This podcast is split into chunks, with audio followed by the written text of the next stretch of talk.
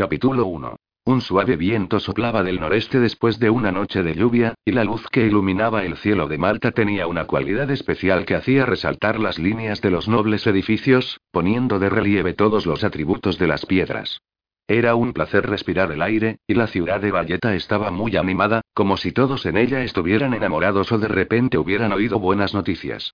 Esto se notaba particularmente en un grupo de oficiales de marina sentados en el cenador del Hotel Searle. Miraban hacia el paseo Upper Baraka, bajo cuyos arcos caminaban muy despacio hacia un lado y hacia otro multitud de soldados, marineros y civiles bajo la brillante luz del sol, tan brillante que hacía parecer alegres las negras capas con capucha de las mujeres maltesas, y resplandecer como esplendorosas flores los uniformes de los oficiales. A pesar de que los uniformes que más se veían en la multitud eran los de color escarlata y dorado de la Armada Británica, era una multitud cosmopolita, en la que estaban representados muchos de los países que hacían la guerra a Napoleón, y también se veían en ella, por ejemplo, los uniformes de color rosa claro de los croatas de Kresimir y los de color azul con galones plateados de los húsares napolitanos, que hacían un agradable contraste. Más allá del paseo y mucho más abajo estaba el gran puerto, hoy con las aguas color zafiro, en las que formaban vetas blancas las velas de innumerables barcos pequeños que iban y venían de Valleta a los grandes cabos fortificados que estaban al otro lado, Sant'Angelo e Isola, y de los barcos de guerra, los transportes y los vivanderos, y todo esto constituía un espectáculo que deleitaba a cualquier hombre de mar. Todos esos caballeros eran capitanes sin barcos. Los que estaban en su posición estaban generalmente silenciosos y tristes, y mucho más en la actualidad, ya que la prolongada guerra parecía estar llegando a su clímax, la competencia era más dura que antes, y para recibir distinciones y nombramientos que valieran la pena, por no hablar de conseguir botines y ascensos, era preciso estar al mando de un barco. Algunos se habían quedado sin barco, bien porque sus embarcaciones se habían hundido, como en el caso de la antiquísima Aeolus, que estaba bajo el mando de Edward Long, bien porque el ascenso había provocado que se quedaran en tierra, bien porque un maldito consejo de guerra había tenido ese mismo resultado. Sin embargo, la mayoría de ellos solo se separaban temporalmente de sus barcos, a los que habían llevado a reparar porque estaban estropeados por haber pasado años haciendo el bloqueo Tolón en todas las condiciones climatológicas posibles. Pero los astilleros estaban atestados, las reparaciones solían ser grandes y complicadas y siempre eran muy lentas, y los capitanes tenían que permanecer allí mientras transcurría el precioso tiempo que podían pasar en la mar, y maldecían constantemente el retraso. Aunque algunos de los más ricos habían mandado a buscar a sus mujeres, que, sin duda, eran un consuelo para ellos, la mayoría de los capitanes estaban condenados al triste celibato o al solaz local que pudieran encontrar. El capitán Aubry era uno de estos, porque a pesar de que había capturado una presa valiosa en el mar Jónico, el almirantazgo todavía no había decidido si era una presa de ley, y sus negocios en Inglaterra iban tan mal que le habían causado problemas legales de todo tipo. Por otra parte, como el alojamiento en Mata se había encarecido y él, por ser más viejo ahora, ya no se atrevía a desembolsar grandes sumas que aún no poseía, vivía como un soltero, con las pocas cosas con que un capitán de navío podía vivir con decoro, de modo que subía tres tramos de escalera hasta su habitación en el Hotel Searle y la ópera era su único entretenimiento. En realidad, era el más desafortunado de todos los capitanes cuyos barcos estaban en manos de los hombres que debían repararlos, ya que había tenido que mandar nada menos que dos embarcaciones al astillero, así que tenía que tratar con dos grupos diferentes de empleados corruptos e incompetentes, artesanos lentos y estúpidos y comerciantes taimados. Una de las embarcaciones era el Worcester, un desvencijado navío de línea de 74 cañones que casi se había despedazado en la larga e inútil persecución de la escuadra francesa en un temporal, y la otra era la Surprise, una pequeña fragata que navegaba con facilidad y que le había sido asignada temporalmente, mientras el Worcester era reparado, para que fuera al mar Jónico a realizar una misión en la que había atacado a dos embarcaciones turcas, la Torgut y el Kitabi, y había sostenido con ellas un encarnizado combate al final del cual la Torgut se había hundido, el Kitabi había sido apresado y la Surprise estaba llena de agujeros entre el viento y el agua. El Worcester, ese barco mal diseñado y mal construido, ese ataúd flotante, hubiera sido más útil hecho pedazos y vendido como leña, pero era a su casco sin valor al que los empleados del astillero atendían, pues eso les producía beneficios, mientras la Surprise había sido arrinconada porque faltaban unas curvas uno para la crujía, la columna de Bauprés y la servioleta de estribor y placas de cobre para cubrir 20 yardas cuadradas. Mientras tanto, los marineros que integraban la tripulación de la Surprise, excelentes marineros seleccionados, no solo eran cada vez más perezosos, viciosos y disolutos, sino que se emborrachaban y enfermaban más, y a los mejores e incluso a los suboficiales, se los llevaban los superiores de Jack que no tenían escrúpulos. Además, el magnífico primer oficial había dejado la fragata. El capitán Aubrey debería haber sido el más triste de aquel grupo de hombres tristes.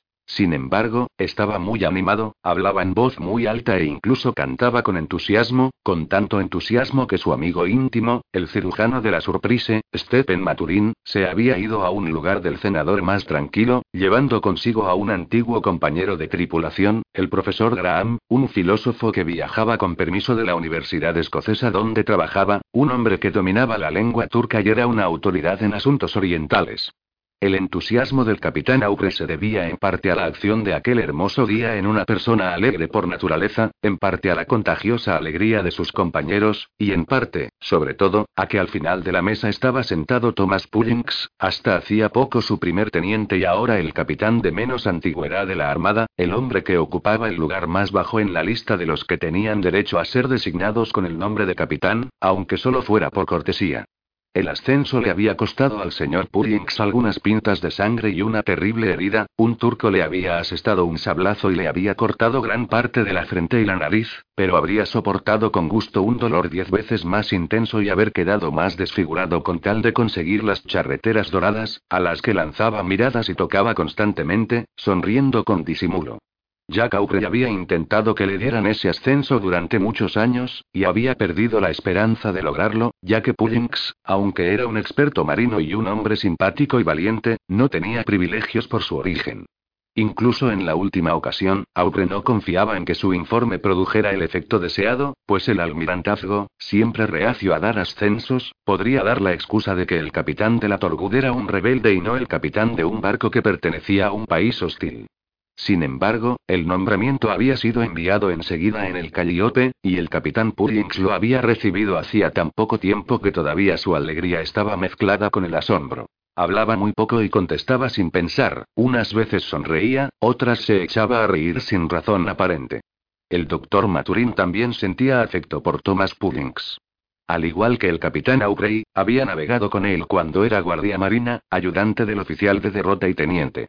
Le estimaba mucho y le había cosido la herida de la frente y la nariz con más cuidado del que solía tener y había pasado la noche sentado junto a su coi durante el período en que había tenido fiebre. Pero el doctor Maturín no había podido conseguir el pez de San Pedro. Era viernes y había esperado con ansia el pez de San Pedro que habían prometido darle ese mismo día. Sin embargo, el gregal había soplado con tanta fuerza durante el martes, el miércoles y el jueves que los barcos pesqueros no habían podido salir del puerto, y puesto que en Searle no estaban acostumbrados a ver oficiales de marina católicos, era raro encontrarles en la armada, ya que en cuanto llegaban al grado de teniente les exigían declarar que no reconocían la autoridad del Papa, no habían incluido en la comida ni un pedazo de pescado en salmuera, él había tenido que comer unas horribles verduras cocinadas al estilo inglés, demasiado cocidas y sin sabor a nada. Maturín no era ambicioso ni tenía muy mal humor, pero esta decepción se sumaba a una serie de disgustos y molestias que había tenido y, además, llegaba cuando hacía dos días que había dejado de fumar. Puede decirse que Duns Scotus tiene la misma relación con Aquino que Kant con Leibniz, dijo Graham, continuando la conversación que mantenían antes. He oído eso a menudo en Ballinasloe, dijo Maturín. Pero no aguanto a Immanuel Kant. Desde que descubrí que hace caso a ese ladrón de Rousseau, no le aguanto. El hecho de que un filósofo dé crédito a lo que dice ese tipo extravagante hijo de un bandido suizo demuestra que tiene dos defectos. Ligereza y credulidad. Las lágrimas abundantes y también calculadas, las confesiones falsas, el entusiasmo, los paisajes ideales y, dijo, acercando la mano a su tabaquera y luego apartándola con decepción. Cuánto detesto el entusiasmo y los paisajes ideales.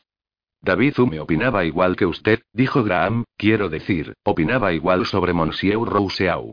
Le parecía que era simplemente un craquid gaberluncie.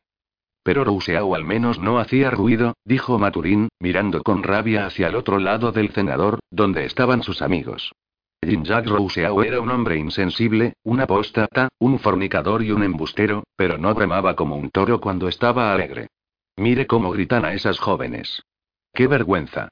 Las jóvenes, que cada noche danzaban o cantaban a coro en el escenario y a menudo iban de excursión con los oficiales más jóvenes a las islas Gozo y Camino, donde comían en alguno de sus pequeños bosques, no parecían molestas.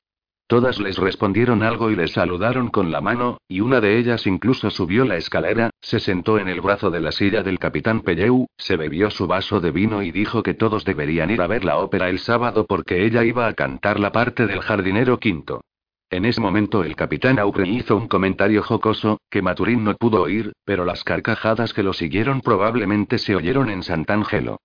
Jesús, María y José. exclamó Maturín. En Irlanda, cuando un grupo de amigos bromean no se oye más que un murmullo, y creo que lo mismo ocurre en Escocia.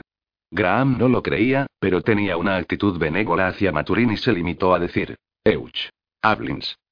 Algunos de mis mejores amigos son ingleses, continuó Maturín, e incluso los más respetables tienen esa horrible tendencia a hacer un ruido confuso cuando están alegres. Eso carece de importancia en su país, donde la dieta embota la sensibilidad, pero en otros, no, en otros es percibido como una muestra de arrogancia y causa más indignación que muchas faltas peores. Los españoles son despreciables, son colonialistas, rapaces y crueles asesinos, pero nunca se les oye reír. Su arrogancia es un tipo de arrogancia corriente, universal, y su presencia no causa tanta indignación como la de los ingleses. Tomemos como ejemplo el caso de esta isla.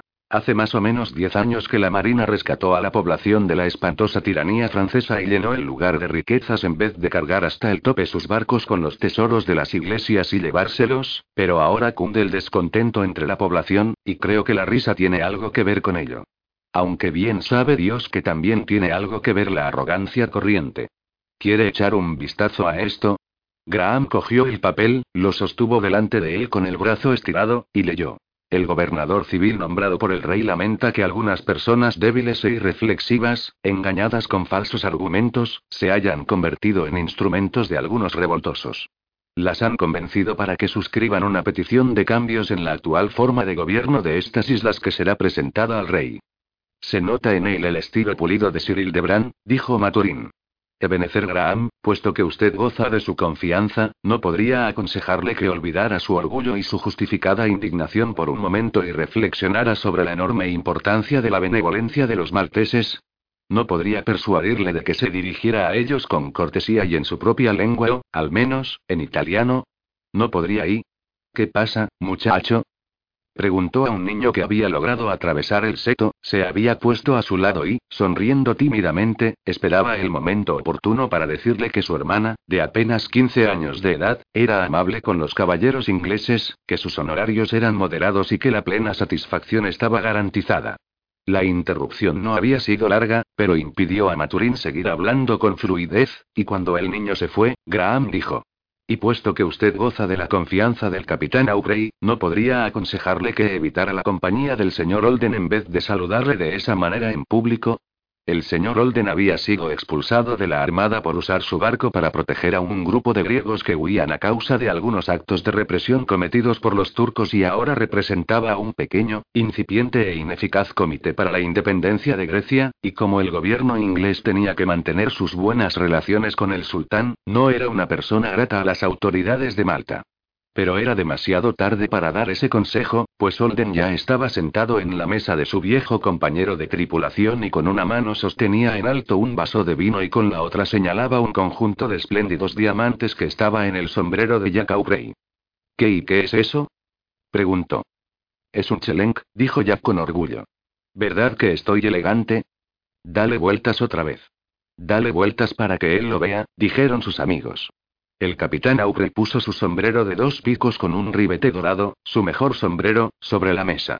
El magnífico broche, formado por dos hileras de pequeños diamantes unidas, cada una de ellas de unas cuatro o cinco pulgadas de longitud y coronada por un diamante de considerable tamaño, estaba montado sobre una base redonda salpicada de pequeños diamantes. Jack le dio varias vueltas en sentido contrario a las manecillas del reloj, y cuando se ponía el sombrero otra vez, la base redonda empezó a girar con un suave zumbido y las ramas empezaron a estremecerse como si tuvieran vida propia.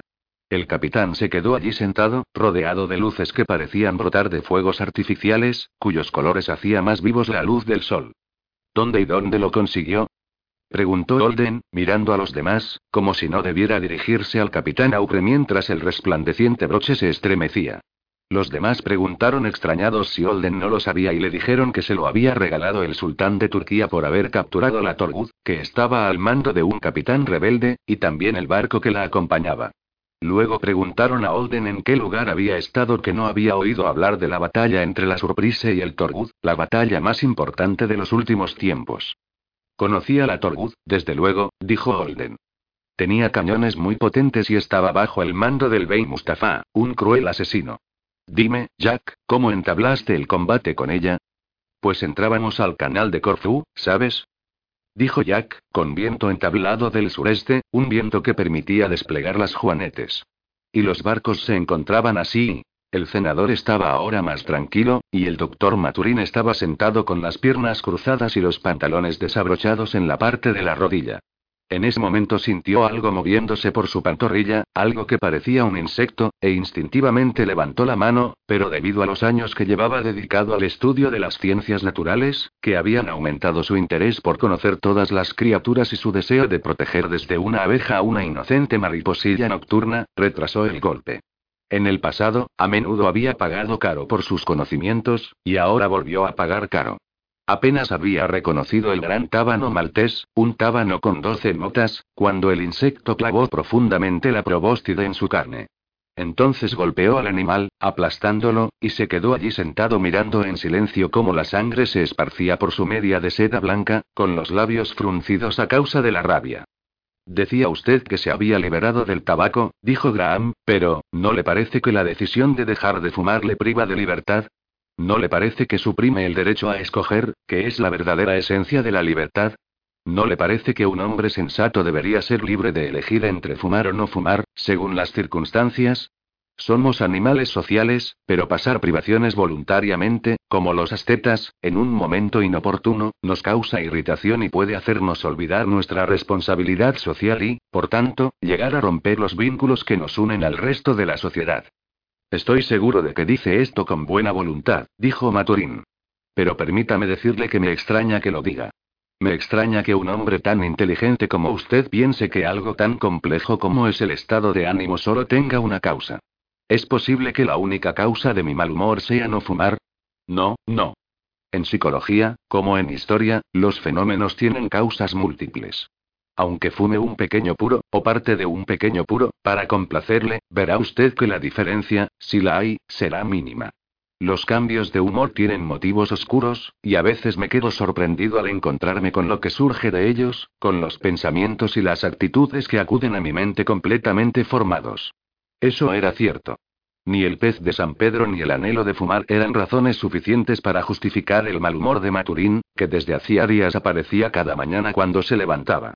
Mientras meditaba sobre el asunto, se le ocurrió que al menos una de las muchas razones era que estaba hambriento de placer sexual y que recientemente habían excitado su deseo. El toro se vuelve resabiado cuando está encerrado, dijo para sí, aspirando profundamente el agradable humo. Pero aún no había encontrado la explicación completa, de ninguna manera. Entonces se pasó a la parte del jardín donde daba el sol, a la parte donde no había viento, para no llenar de humo al profesor Graham, y allí, parpadeando a causa de la intensidad de la luz, dio vueltas al asunto en la cabeza. El lugar al que se había cambiado podía verse desde la torre de la sede de la Orden de Malta, un edificio alto, sobrio, con un incongruente reloj en la parte superior de la fachada. La habitación más alta, una habitación lóbrega y desamueblada, no había sido ocupada desde que se habían ido los caballeros, tenía el suelo cubierto de polvo suave y gris y de los excrementos de los murciélagos que se oían volar entre las oscuras vigas del techo y retumbaba con el grave sonido con que el reloj marcaba los segundos. Era la habitación más oscura e incómoda. Sin embargo, desde ella los espías podían ver bien el paseo, el Hotel Shirley y su jardín, aunque, obviamente, no su cenador. Ahí está uno de ellos, dijo uno de los espías. Se acaba de pasar a donde da el sol. ¿Ese hombre que está fumando un puro? preguntó el otro. ¿El cirujano naval? Es un cirujano naval, y muy inteligente, según dicen, pero también un agente secreto. Su nombre es Stephen Maturin. Su padre es irlandés y su madre es española, y podría pasar por un hombre de ambas nacionalidades o por francés. Nos ha hecho mucho daño. Por su causa han muerto muchos de nuestros hombres. Estaba a bordo del océano cuando tu primo fue envenenado. Le eliminaré esta noche. No harás semejante cosa, dijo el primer hombre secamente. Hablaba italiano con un marcado acento del sur, pero, en realidad, era un espía francés, uno de los espías franceses más importantes en la región mediterránea, y los malteses que estaban con él bajaron la cabeza sumisamente. Le Sueur era el apellido del francés, y parecía una versión antigua del doctor Maturín, a quien miraba ahora atentamente a través de un telescopio de bolsillo. Un hombre de baja estatura, delgado, encorvado, de piel amarillenta, habitualmente con una expresión adusta, reservada y pedante, que rara vez atraía la atención de los demás, pero que si la atraía, les demostraba enseguida que tenía dominio de sí mismo y una gran inteligencia. Pero Lesueur, además, controlaba cuantiosas sumas y vestía como un próspero comerciante. No, no, Giuseppe, dijo en tono más amable. Admiro tu determinación y sé que manejas muy bien el cuchillo, pero esto no es Nápoles ni Roma. Su repentina e inexplicable desaparición levantaría un revuelo y, obviamente, nos relacionarían con ella, y es fundamental que nos sospechen de nuestra presencia aquí. De todas formas, obtendríamos poca información de un cadáver, mientras que podríamos obtener mucha del doctor Maturín vivo. Le he encargado a la señora Fieltin que le vigile, y tú y Luigi le vigilaréis cuando se reúna con otras personas. ¿Quién es la señora Fielting? Una dama que trabaja para nosotros. Nos da la información a mí o a Carlos. Podría haber añadido que Laura Fielting era napolitana y estaba casada con un teniente de la Armada Real, un joven que había sido capturado por los franceses cuando participaba en una operación que tenía como objetivo sacar un barco de uno de sus puertos y que ahora estaba encerrado en la prisión de Vicche, una prisión de castigo, por haberse fugado de Verdún. Puesto que había matado a uno de los gendarmes que le perseguía, era probable que en el juicio le condenaran a muerte. Pero el juicio había sido aplazado una y otra vez, y la señora Fieltin había sido informada de manera indirecta de que podía ser aplazado indefinidamente si cooperaba con una persona que estaba interesada en los movimientos del transporte marítimo. Le habían presentado el asunto como algo relacionado con los seguros internacionales y con grandes compañías venecianas y genovesas cuyos corresponsales franceses tenían el apoyo del gobierno.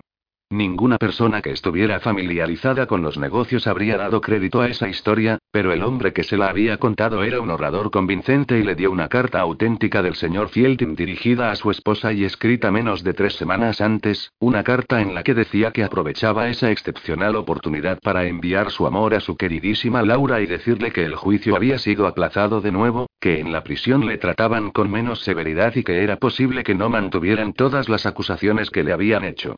La señora Fieltin tenía una posición adecuada para conseguir información porque era bien recibida en todas partes y, además, porque, para ganarse un poco de dinero que complementara sus modestos ingresos, daba clases de italiano a las esposas y las hijas de los oficiales y a veces a los propios oficiales, lo que le permitía enterarse de fragmentos de noticias, en ocasiones sobre asuntos confidenciales, que no tenían sentido por sí solos, pero que unidos permitían hacerse una idea de la situación.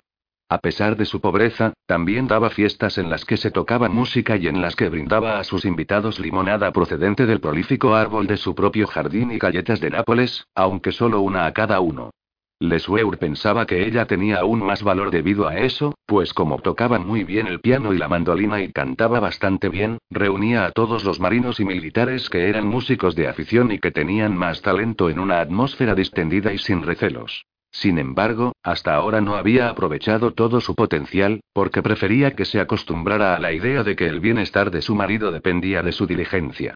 Lesueur no habría causado ningún daño si hubiera dicho a Giuseppe todo esto, pero era un hombre tan circunspecto como su gesto y le gustaba reservar para sí la información, toda la información.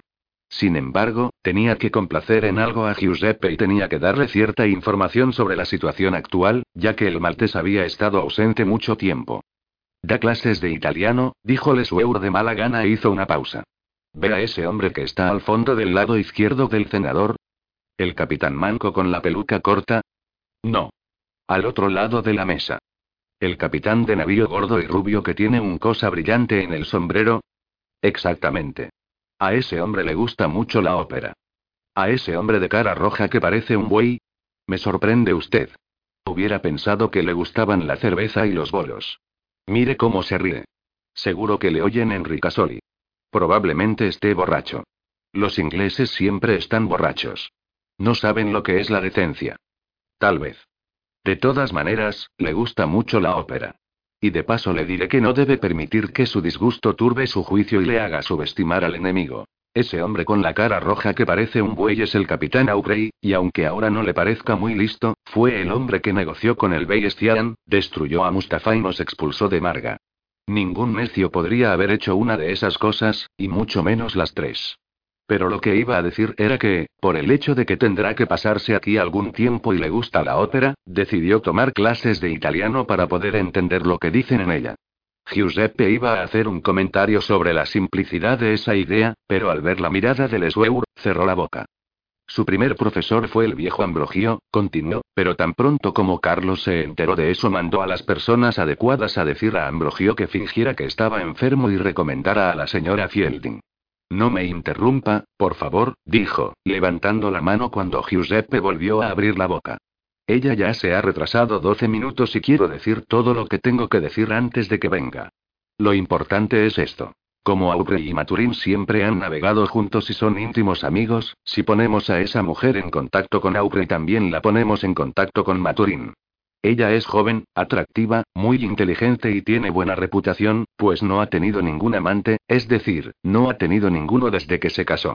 En estas circunstancias, no dudo de que llegará a tener relaciones con ella, así que espero recibir información muy valiosa. Cuando Lesueur decía estas palabras, Maturín se movió en su asiento y miró hacia la torre de la casa del boticario.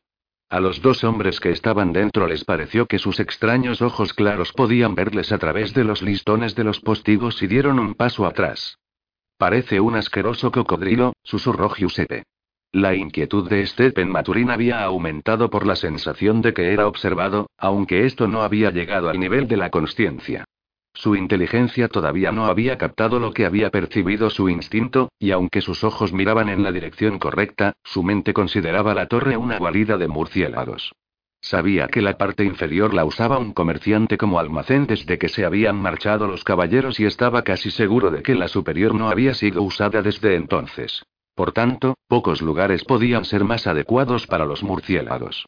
Clusius había descrito buena parte de la flora de la isla y Poxo di Borgo, las aves, pero, lamentablemente, a los murciélagos malteses no se les había prestado atención.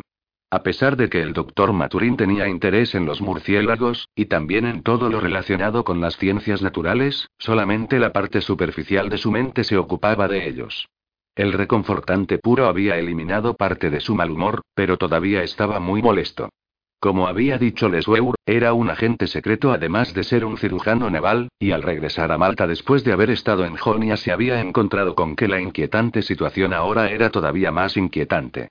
Mucha información confidencial había sido divulgada, hasta tal extremo que un vinatero siciliano que él conocía había podido darle información precisa sobre el y regimiento, había dicho que zarparía de Gibraltar la semana siguiente con destino a Citera y Santa Maura.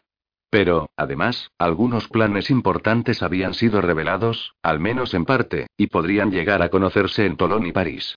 Desgraciadamente, había habido falta de autoridad. En Valletta, el popular gobernador, un oficial de marina que había luchado con los malteses contra los franceses, un hombre que simpatizaba con los malteses, hablaba su lengua y conocía bien a sus líderes, había sido reemplazado, inexplicablemente, por un militar estúpido y arrogante que se refería a los malteses en público como a nativos papistas a quienes había que enseñar quién mandaba. Los franceses no podían pedir nada mejor. Habían reforzado las redes de espionaje que ya tenían en la isla con dinero y hombres, reclutando a gran número de descontentos. Sin embargo, había tenido aún más importancia el intervalo entre la muerte del almirante Sir John Thornton y el nombramiento de un nuevo comandante general. Sir John había dirigido muy bien el servicio secreto naval y había sido un hábil diplomático, un buen estratega y un excelente marino. Sin embargo, sus relaciones con la mayor parte de las personas que integraban su improvisada organización no eran de carácter oficial sino personal, y la organización se había desintegrado en las manos del segundo al mando de la escuadra, su incompetente sucesor temporal, el contraalmirante Arte. Muchos hombres influyentes y muchos funcionarios que desempeñaban cargos importantes en gobiernos de un lado a otro del Mediterráneo hacían confidencias a Sir John o a su secretario, pero no tenían nada que decir a un malhumorado, indiscreto, e ignorante sustituto temporal. El propio Maturín, que cooperaba con el servicio secreto voluntariamente, impulsado nada más que por un profundo odio hacia la tiranía napoleónica, había decidido no desempeñar más que el cargo de cirujano naval mientras Arte estuviera al mando de la escuadra. Pero ese intervalo había llegado a su fin.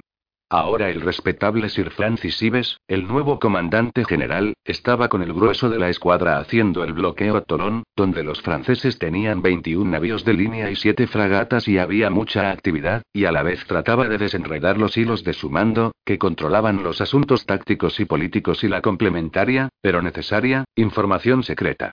Al mismo tiempo, el almirantazgo había enviado a un funcionario para que resolviera los problemas que había en Malta, nada menos que al vicesecretario interino, el señor Andrew Wright. Tenía fama de ser brillante, y, ciertamente, hizo una excelente labor en el Ministerio de Hacienda, a las órdenes de su primo Lord Pelan. No cabía duda de que era un funcionario competente. Y Maturín no tenía la menor duda de que, aparte de luchar con los franceses, necesitaría usar toda su inteligencia para superar la animadversión del ejército y la obstrucción y los celos de otros servicios secretos británicos que habían penetrado en la isla. Había allí misteriosos caballeros de varios departamentos, que daban malos consejos, se estorbaban unos a otros y causaban confusión, y cuando Stephen Maturin analizaba su situación, lo único que le consolaba era pensar que probablemente la de los franceses era peor, pues sabía muy bien que en los gobiernos autoritarios proliferaban los espías y los delatores. Había indicios de que los miembros de al menos tres ministerios franceses trabajaban en Malta, cada grupo sin saber que los demás estaban presentes, y de que todos estaban vigilados por un hombre de un cuarto ministerio. El aparente objetivo de la visita del señor Wright era acabar con la corrupción en el astillero, y a Maturín le parecía que tendría más éxito en esto que en el contraespionaje. El espionaje requería la especialización en asuntos relacionados con él, y esta era la primera conexión directa de Guay con este departamento, que Stephen supiera. En cambio, como la corrupción era universal, o sea, que se encontraba en toda la sociedad, y como Guay en su juventud había vivido regaladamente en una casa lujosa solo con el sueldo de funcionario, pocos cientos de libras al año, sin ninguna renta de propiedades privadas, era probable que la conociera bien. Maturín había conocido a Wright hacía algunos años, cuando Jack Aubrey estaba en tierra y tenía una extraordinaria cantidad de dinero, pues acababa de conseguir un importante botín en la operación que había llevado a cabo en Mauricio. Se habían encontrado en un club de juego de Portsmouth donde Jack estaba jugando con algunos conocidos y se habían limitado a saludarse con una inclinación de cabeza y a decir ¿Cómo está usted, señor? Maturín no dio importancia a la presentación, y nunca habría recordado a Wise si no hubiera sido porque unos días más tarde, cuando estaba en Londres, Jack había acusado a Wright y a sus compañeros de hacer trampas en el juego de cartas, aunque en términos lo bastante ambiguos para mantener la dignidad. Pero Wright no le había exigido una satisfacción de la forma bárbara en que era corriente hacerlo en casos como ese. Aunque Stephen no sabía de primera mano lo que había pasado, pensaba que posiblemente Wright había entendido que las acusaciones de Jack iban dirigidas a otro jugador. Sin embargo, había indicios de que en el almirantazgo hubo una actitud hostil hacia él durante algún tiempo, pues le habían denegado barcos, habían dado buenos nombramientos a hombres con menos méritos de guerra, no habían ascendido a los subordinados de Jack, y Stephen había sospechado que Wright se estaba vengando de esa manera. Pero eso también podría ser el resultado de otras causas.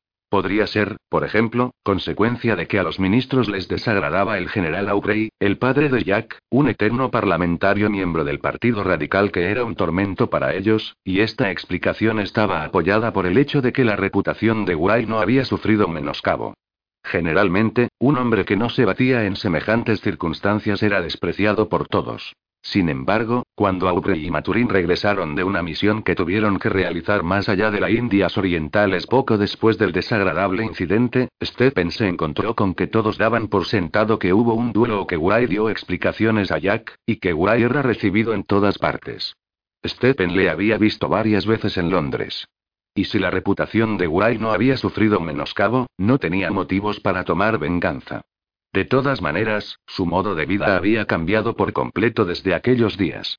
Había hecho un buen matrimonio, desde el punto de vista material, porque, a pesar de que Fan Mierte tenía poca belleza y menos afecto que darle, ella estaba en contra del matrimonio desde el principio, porque estaba enamorada de William Babington, capitán de la Armada Real, su fortuna le permitía llevar una vida regalada, como a él le gustaba, sin necesidad de valerse de otros recursos, y tenía la posibilidad de conseguir una mayor riqueza, que esperaba con ansia, cuando el contraalmirante Arte muriera, ya que Arte había heredado una gran suma de un pariente suyo que era prestamista en la calle Lombard y Fanny era su única hija. Por otra parte, debido a que Jack Aubrey había conseguido una importante victoria en el Mar Jónico, que había proporcionado a la Armada, entre otras cosas, una excelente base naval, y que había agradado al sultán, un punto de gran importancia diplomática en esos momentos, estaba a salvo de insidiosos comentarios marginales que aludieran a su mala conducta o de notas semioficiales que mencionaran las indiscreciones de su juventud. Ahí está el otro, dijo Lesweur cuando Graham salía de la sombra y se sentaba al lado de Stephen Maturin. La información que teníamos sobre él era confusa. Al principio creíamos que formaba parte de una organización totalmente diferente, pero ahora nos parece que no es más que un lingüista que fue contratado para traducir y redactar documentos en turco y en árabe y que pronto debe volver a su universidad. No obstante, lo vigilarás y anotarás quiénes son sus conexiones. ¿Dónde se habrá metido esa mujer? Tenía que estar ahí hace 23, no, 24 minutos, para dar la clase a Aubrey. No tendrá tiempo de dársela antes de su reunión. Hubo una larga pausa, y Giuseppe, que miraba por el postigo de la ventana de la esquina además de mirar por el de la ventana del frente, dijo. Una dama se acerca rápidamente por el callejón del costado seguida de una sirvienta. ¿Lleva un perro, un enorme mastín de Iliria? No, señor, no lleva ningún perro. Entonces no es la señora Fielding, dijo Lesueur en tono malhumorado y con convicción. Pero estaba equivocado, y se dio cuenta de ello en el momento en que la dama y su sirvienta, que llevaba una capa con capucha negra, doblaron la esquina y entraron precipitadamente en el jardín del Hotel Searle. Todos los hombres que estaban sentados en la mesa de Aubrey se pusieron de pie, pues ella no era un soldat local ni interpretaba el papel del jardinero quinto. En realidad, el hecho de que el capitán Pelam cayera de bruces, si fuera un acto voluntario, difícilmente habría sido considerado un exagerado testimonio de su respeto en vez del efecto del exceso de vino de Marsala y una inoportuna pata de una silla. Hubo un alboroto durante unos momentos, cuando la señora Fieltin intentaba pedir disculpas al capitán Aubrey y al mismo tiempo responder a los oficiales que deseaban saber cómo estaba y si a Ponto le había ocurrido algo. Ponto era un perro hosco, receloso, torvo e implacable, un mastín de Iliria, un animal del tamaño de un becerro mediano, y tenía un collar con púas de acero. Siempre caminaba junto a la señora Fielding, reduciendo sus largos pasos para igualarlos a los pequeños pasos de ella, y generalmente su presencia la protegía de los excesos de confianza, pero si no bastaba, daba un estruendoso ladrido. Por lo que ellos pudieron entender, la señora Fieltin había dejado a Ponto en su casa para castigarlo por haber matado un asno. Sabían que Ponto era perfectamente capaz de hacer eso, pero, debido a que algunas veces ella no pronunciaba bien el inglés y a la calma con que hablaba del incidente, pensaron que debía de haber un error. A fe mía que hoy están ustedes muy elegantes, caballeros, continuó después de una breve pausa. Calzones blancos. Medias de seda. Ellos dijeron que sí y le preguntaron si no se había enterado de la noticia, de que el señor Wray, el enviado del almirantazgo, había llegado en el Calliope la noche anterior. Añadieron que al cabo de 20 minutos irían al palacio del gobernador a presentarle sus respetos muy peripuestos, con sus mejores calzones y con las pelucas muy empolvadas, y que estaban seguros de que él se quedaría boquiabierto al ver su hermoso aspecto. Era divertido ver cómo los capitanes, algunos verdaderos déspotas en sus barcos, muchos acostumbrados a combatir y todos capaces de asumir grandes responsabilidades, hacían el tonto delante de una mujer. Hay un libro importantísimo, todavía por escribir, sobre la manifestación del deseo de apareamiento humano y todas sus absurdas variedades, dijo el doctor Maturin. Aunque esto no es más que la sombra del principio de la ceremonia. Aquí no hay rivalidad, no hay ardientes pasiones, no hay esperanza, dijo, mirando fijamente a su amigo Aubrey. Además, la dama no está libre. Efectivamente, la señora Fieltin no estaba libre, si se tomaba en cuenta el significado con que Maturín había usado esa palabra, aunque también era agradable ver cómo recibía las muestras de respetuosa admiración, las bromas y las frases ingeniosas. No actuaba como una mojigata ni se mostraba ofendida ni sonreía con afectación, pero tampoco daba demasiadas confianzas. Les trataba con el grado de amabilidad justo, y Maturín la miraba con admiración. Antes había notado que ella no había dado importancia a la borrachera de Pelam, y pensó que estaba acostumbrada a tratar con marinos, y en ese momento observó cómo ella recuperó la serenidad inmediatamente después de recibir una fuerte impresión al ver la cara de Purings cuando Jack Aubrey le hizo salir de la sombra del senador para presentárselo. También observó cómo felicitaba a Purings por su ascenso y le invitaba a su casa aquella noche porque daba una pequeña fiesta, solamente para oír ensayar un cuarteto. Notó su infantil regocijo cuando el chelenque empezó a girar, y su mirada codiciosa cuando lo tenía en sus manos y admiraba las grandes piedras que lo coronaban. La miraba con curiosidad y con algo más que eso. Una de las razones era que ella le recordaba a su primer amor. Tenía la misma constitución, no era muy alta, pero era delgada como un junco, y el pelo del mismo color, un color rojo oscuro fuera de lo común, y se daba la coincidencia de que también se había peinado de modo que podía verse su fina y graciosa nuca y las suaves curvas de sus orejas. La otra razón era que ella había mostrado interés por él. Los insectos todavía podían engañar a Maturín y perforar su piel, pero era difícil que las mujeres pudieran engañarle en esta tardía etapa de su vida. Sabía que nadie podía admirarle por su apariencia. No tenía esperanza de inspirar simpatía por su trato ni por su conversación. Y aunque pensaba que algunos de sus mejores libros, Remarks on Pezopap Solitarius y Modest Proposals for the Preservation of Fealty in the Navy, no carecían de mérito, no creía que ninguno impresionaría a una mujer. Ni siquiera su esposa había podido leer más de unas cuantas páginas, a pesar de su buena voluntad. Por otra parte, su posición en la Armada no era muy alta, pues ni siquiera había sido nombrado oficial, y no era poderoso ni influyente ni rico. Por tanto, la amabilidad y las invitaciones de la señora Fieltin eran provocadas por cualquier otra cosa que no fuera la coquetería ni la ambición, aunque no sabía qué era y solo se le había ocurrido que tenía que ver con el espionaje. Si era así, entonces, obviamente, su deber era ser complaciente. No había otra manera de analizar la cuestión, no había ninguna otra manera de descubrir sus conexiones o inducirla a revelarlas o utilizarla para dar información falsa. Era posible que estuviera completamente equivocado, ya que después de un tiempo los agentes secretos veían espías por todas partes, eran como los lunáticos a los que les parecía que estaban mencionados en todos los periódicos, pero tanto si era así como si no, jugaría su parte en el hipotético juego. Y se había convencido con facilidad a sí mismo de que esa era la estrategia correcta porque le gustaban su compañía y las veladas musicales en su casa. Además, estaba convencido de que podía controlar cualquier sentimiento inoportuno que brotara en su corazón.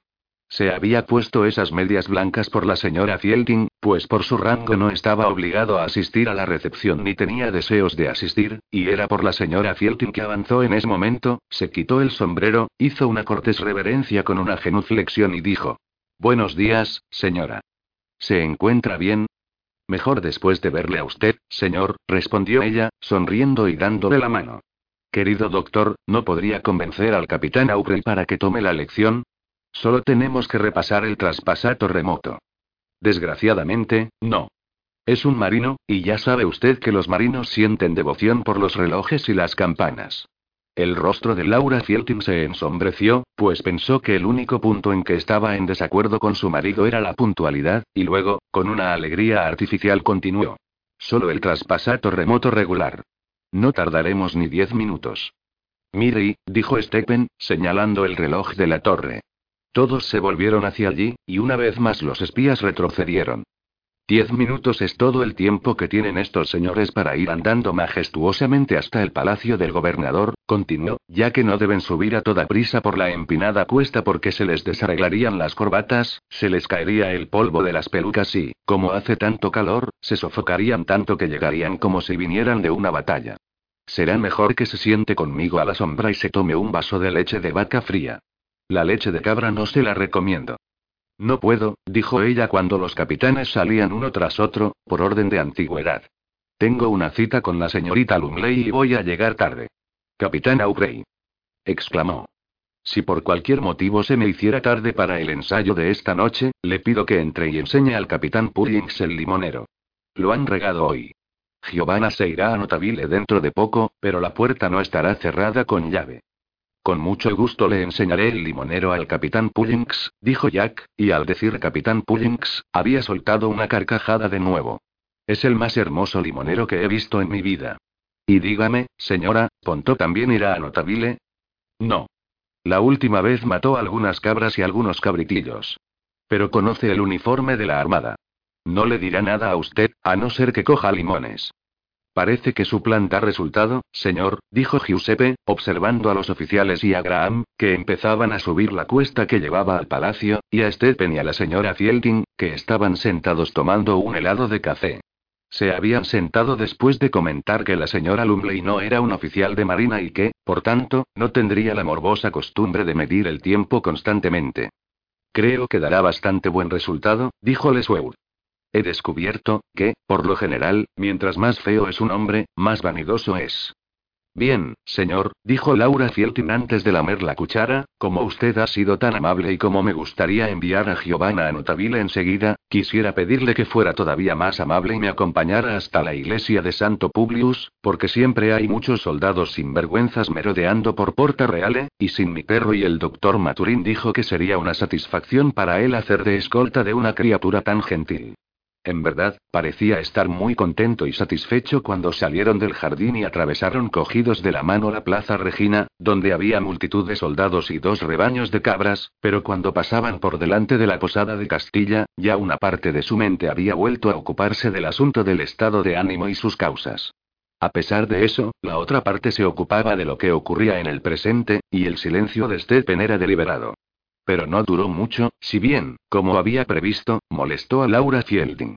Ella se sentía cohibida por algo, lo que él notaba cada vez con más claridad, y su tono alegre y su sonrisa eran artificiales cuando preguntó.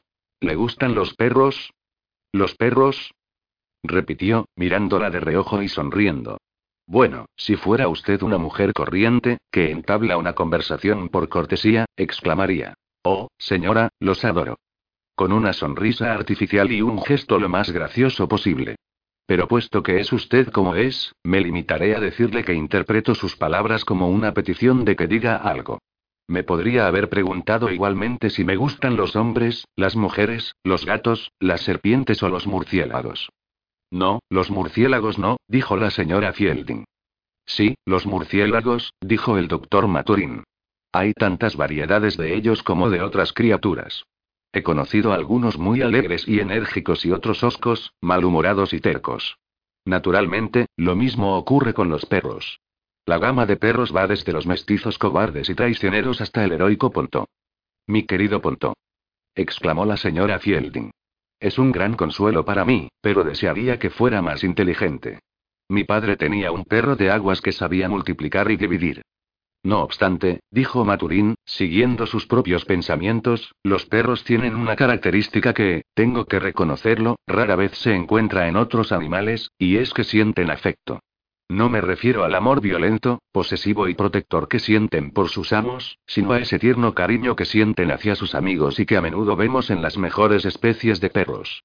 Y cuando uno piensa en la lamentable falta de afecto puro y desinteresado en nuestra propia especie cuando llegamos a adultos, y piensa cuánto mejora la vida cotidiana y cuánto enriquece nuestro pasado y nuestro futuro, porque nos permite mirar hacia adelante y hacia atrás con satisfacción, es un placer encontrarlo en un animal. El afecto también podía encontrarse en los capitanes. Pullings lo irradiaba cuando Aubrey le condujo a donde estaban el gobernador y su invitado. A Jack no le hacía gracia encontrarse con Wray, pero como sabía que no podía evitarlo sin que pareciera que le hacía un desaire, estaba contento de que el protocolo exigiera que presentara a su antiguo teniente, pues la necesaria formalidad haría menos difícil la situación. Sin embargo, al mirar hacia dónde empezaba la fila, pensó que tal vez no sería difícil. Wray estaba igual. Era un hombre alto, apuesto, simpático y caballeroso, y vestía una chaqueta negra con dos insignias de órdenes extranjeras.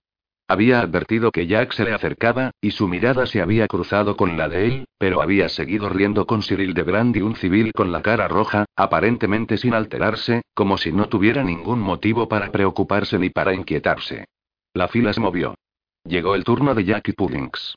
Jack le presentó al gobernador, que respondió con una inclinación de cabeza, una mirada indiferente, y la palabra encantado. Entonces indicó a Pullings que diera un paso adelante y dijo: Señor, permítame presentarle al capitán Pullings. Capitán Pullings, el señor vicesecretario Wray. Encantado de conocerle, capitán Pullings, dijo Wray, tendiéndole la mano. Le felicito de todo corazón por haber contribuido a la gran victoria de la Surprise. En cuanto leí el informe del capitán Aubrey, dijo volviéndose hacia Jack y haciendo una inclinación de cabeza, y la magnífica descripción de sus esfuerzos sin parangón, me dije. El señor Pullings debe ser ascendido. Algunos caballeros objetaron que la Torgut no estaba al servicio del sultán en el momento de su captura y que, por tanto, el ascenso sería irregular y establecería un indeseable precedente, pero insistí en que debíamos hacer caso de la recomendación del capitán Aubrey, aquí entre nosotros, añadió en un tono más bajo y mirando sonriente a Jack, le diré que insistí más porque una vez el capitán Aubrey fue injusto conmigo, y conceder el ascenso a su teniente era la mejor manera de demostrarle que obro de buena fe. Pocas cosas me han proporcionado tanto placer como dar este nombramiento, y lo único que lamento es que la victoria le costara esa terrible herida. Señor Wray, el coronel Manners, del cuadragésimo tercer regimiento, dijo el señor Hildebrand, que pensaba que la presentación había durado demasiado. Jack y Pullings hicieron una reverencia y dieron paso al coronel. Jack oyó al gobernador decir: Ese es Jack Aubrey, el que conquistó Marga, e inmediatamente después, la respuesta del militar. Ah. Estaba entonces ocupada por el enemigo, ¿verdad? Pero estaba muy turbado. ¿Era posible que hubiera juzgado mal a Wray? ¿Era posible que un hombre tuviera el descaro de hablar de esa manera si la acusación era falsa? Indudablemente, Wray podría haber denegado el ascenso si hubiera querido, ya que tenía la excusa de que la Torgud estaba al mando de un rebelde.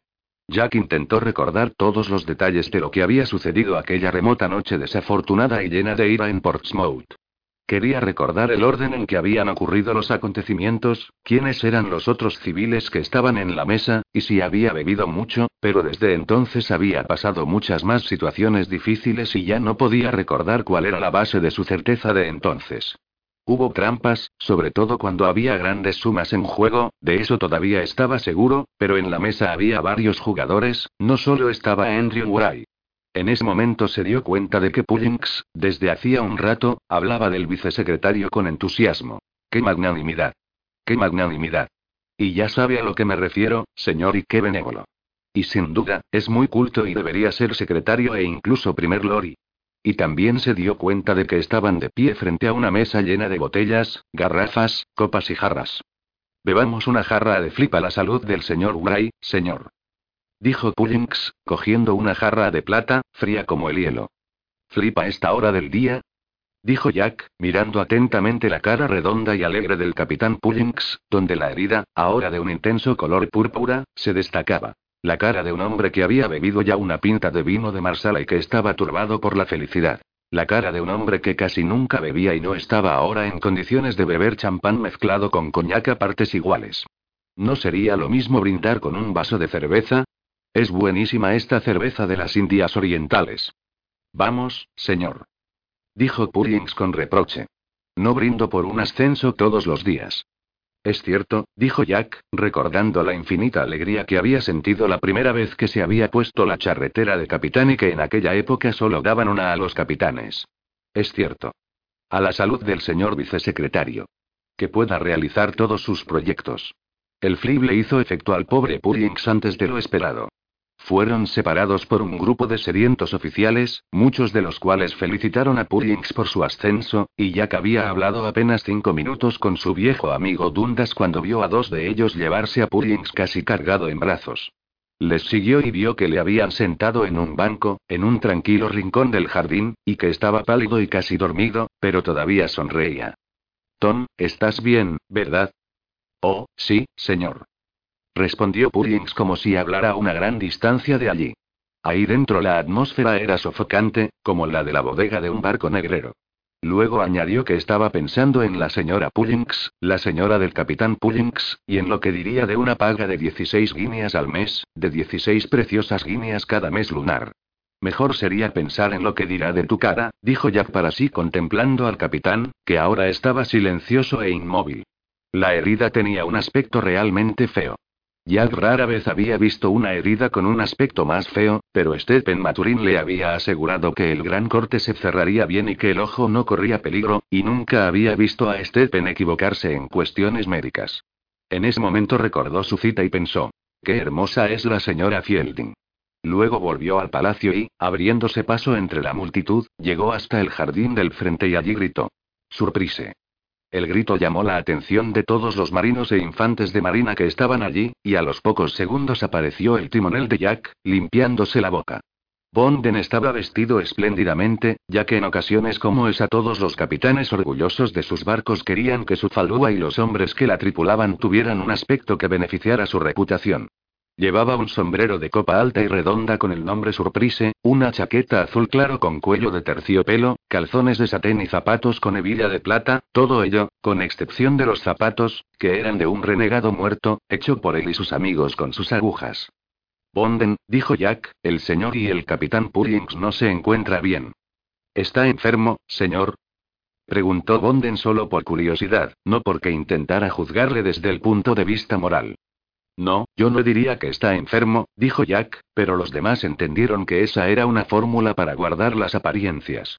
Bonden dijo que cogería una parihuela del montón que siempre estaba preparado en la caseta de los guardias cuando el gobernador daba una fiesta, que llamaría a un par de tripulantes de la falúa lo bastante fuertes para cogerla por una punta y saldría por la puerta del jardín para evitar un escándalo y que los chaquetas rojas se rieran. Muy bien, Bonden, muy bien, dijo Jack. Nos encontraremos en la puerta del jardín dentro de cinco minutos. Diez minutos después ya había llegado a la mitad de la calle parecida a una escalera que llevaba a su hotel y caminaba al lado de la parihuela. El extremo anterior de la parihuela lo sostenían dos tripulantes de la falúa a la altura del hombro, y el posterior lo sostenía el corpulento timonel a la altura de las rodillas, de modo que estaba bastante derecha, y habían atado a ella al capitán dando a un cabo siete vueltas, las siete vueltas tradicionales, a su alrededor de modo que parecía estar en una hamaca. Ninguno del grupo pensaba ya en que el hecho de que un oficial de marina estuviera borracho era vergonzoso, porque ahora los chaquetas rojas del palacio no les veían, y la única preocupación de Jack era no perder su sombrero. Las casas a ambos lados de la calle tenían balcones cerrados y cada 20 yardas más o menos, donde, debido a la pendiente de la calle, los balcones estaban muy bajos, algunas manos salían de detrás de los postigos e intentaban alcanzar su cabeza, acompañadas unas veces de una risa cristalina y otras de la característica risa de una persona ebria, y una invitación a entrar. Los oficiales tan importantes como los capitanes de navío rara vez eran tratados así, al menos durante el día, pero ese día era la fiesta de San Simeón Estilita y se toleraban muchas confianzas. Pero Jack, a quien desde antes que empezara a afeitarse, le habían arrebatado en muchos puertos el sombrero, que por admiración a Lord Nelson y por recordar los hábitos de su juventud, se ponía con los picos a los lados en vez de delante y detrás, y tenía mucha debilidad para conservarlo. También pudo conservarlo esta vez, y, al llegar al patio del hotel, llamó a su repostero, que estaba subido en el tejado mirando en dirección contraria. Eh, Kijik, ven a echar una mano. Kijik bajó corriendo. Por fin ha llegado, señor. exclamó, cogiendo la parihuela distraídamente, con los ojos fijos en el sombrero de Jack. Le estoy buscando desde hace más de una hora. Kijik había sido un marinero simple que se ocupaba de las velas del palo trinquete y era bastante más tosco que los demás. No se había convertido en un hombre civilizado por trabajar en la cabina del capitán, era ignorante y testarudo y estaba mal informado. Pero sabía que un diamante del tamaño de un guisante era tan valioso como el rescate de un rey, y sabía que el chelenque estaba hecho de diamantes porque había escrito con él en una ventana Preserved Kijik, de la Surprise, es el mejor. Los dos diamantes de la parte superior eran tan grandes como los guisantes secos que había comido durante toda su vida en la armada, nunca los había visto verdes, y había llegado a pensar que el chelenque era tan valioso como las joyas de la corona o incluso más, ya que las joyas de la corona no podían girar. Desde que el regalo había llegado de Constantinopla, su vida había sido un constante sufrimiento, sobre todo porque estaban en tierra, donde había ladrones por todas partes. Cada noche escondía el broche en un sitio distinto, generalmente envuelto en un trozo de vela que después rodeaba con trapos sucios, y lo colocaba entre anzuelos y ratoneras que se cerrarían por un simple estornudo. Kijik y Bonden pusieron a Pullings en la cama cuidadosamente y con la destreza propia de los buenos marinos.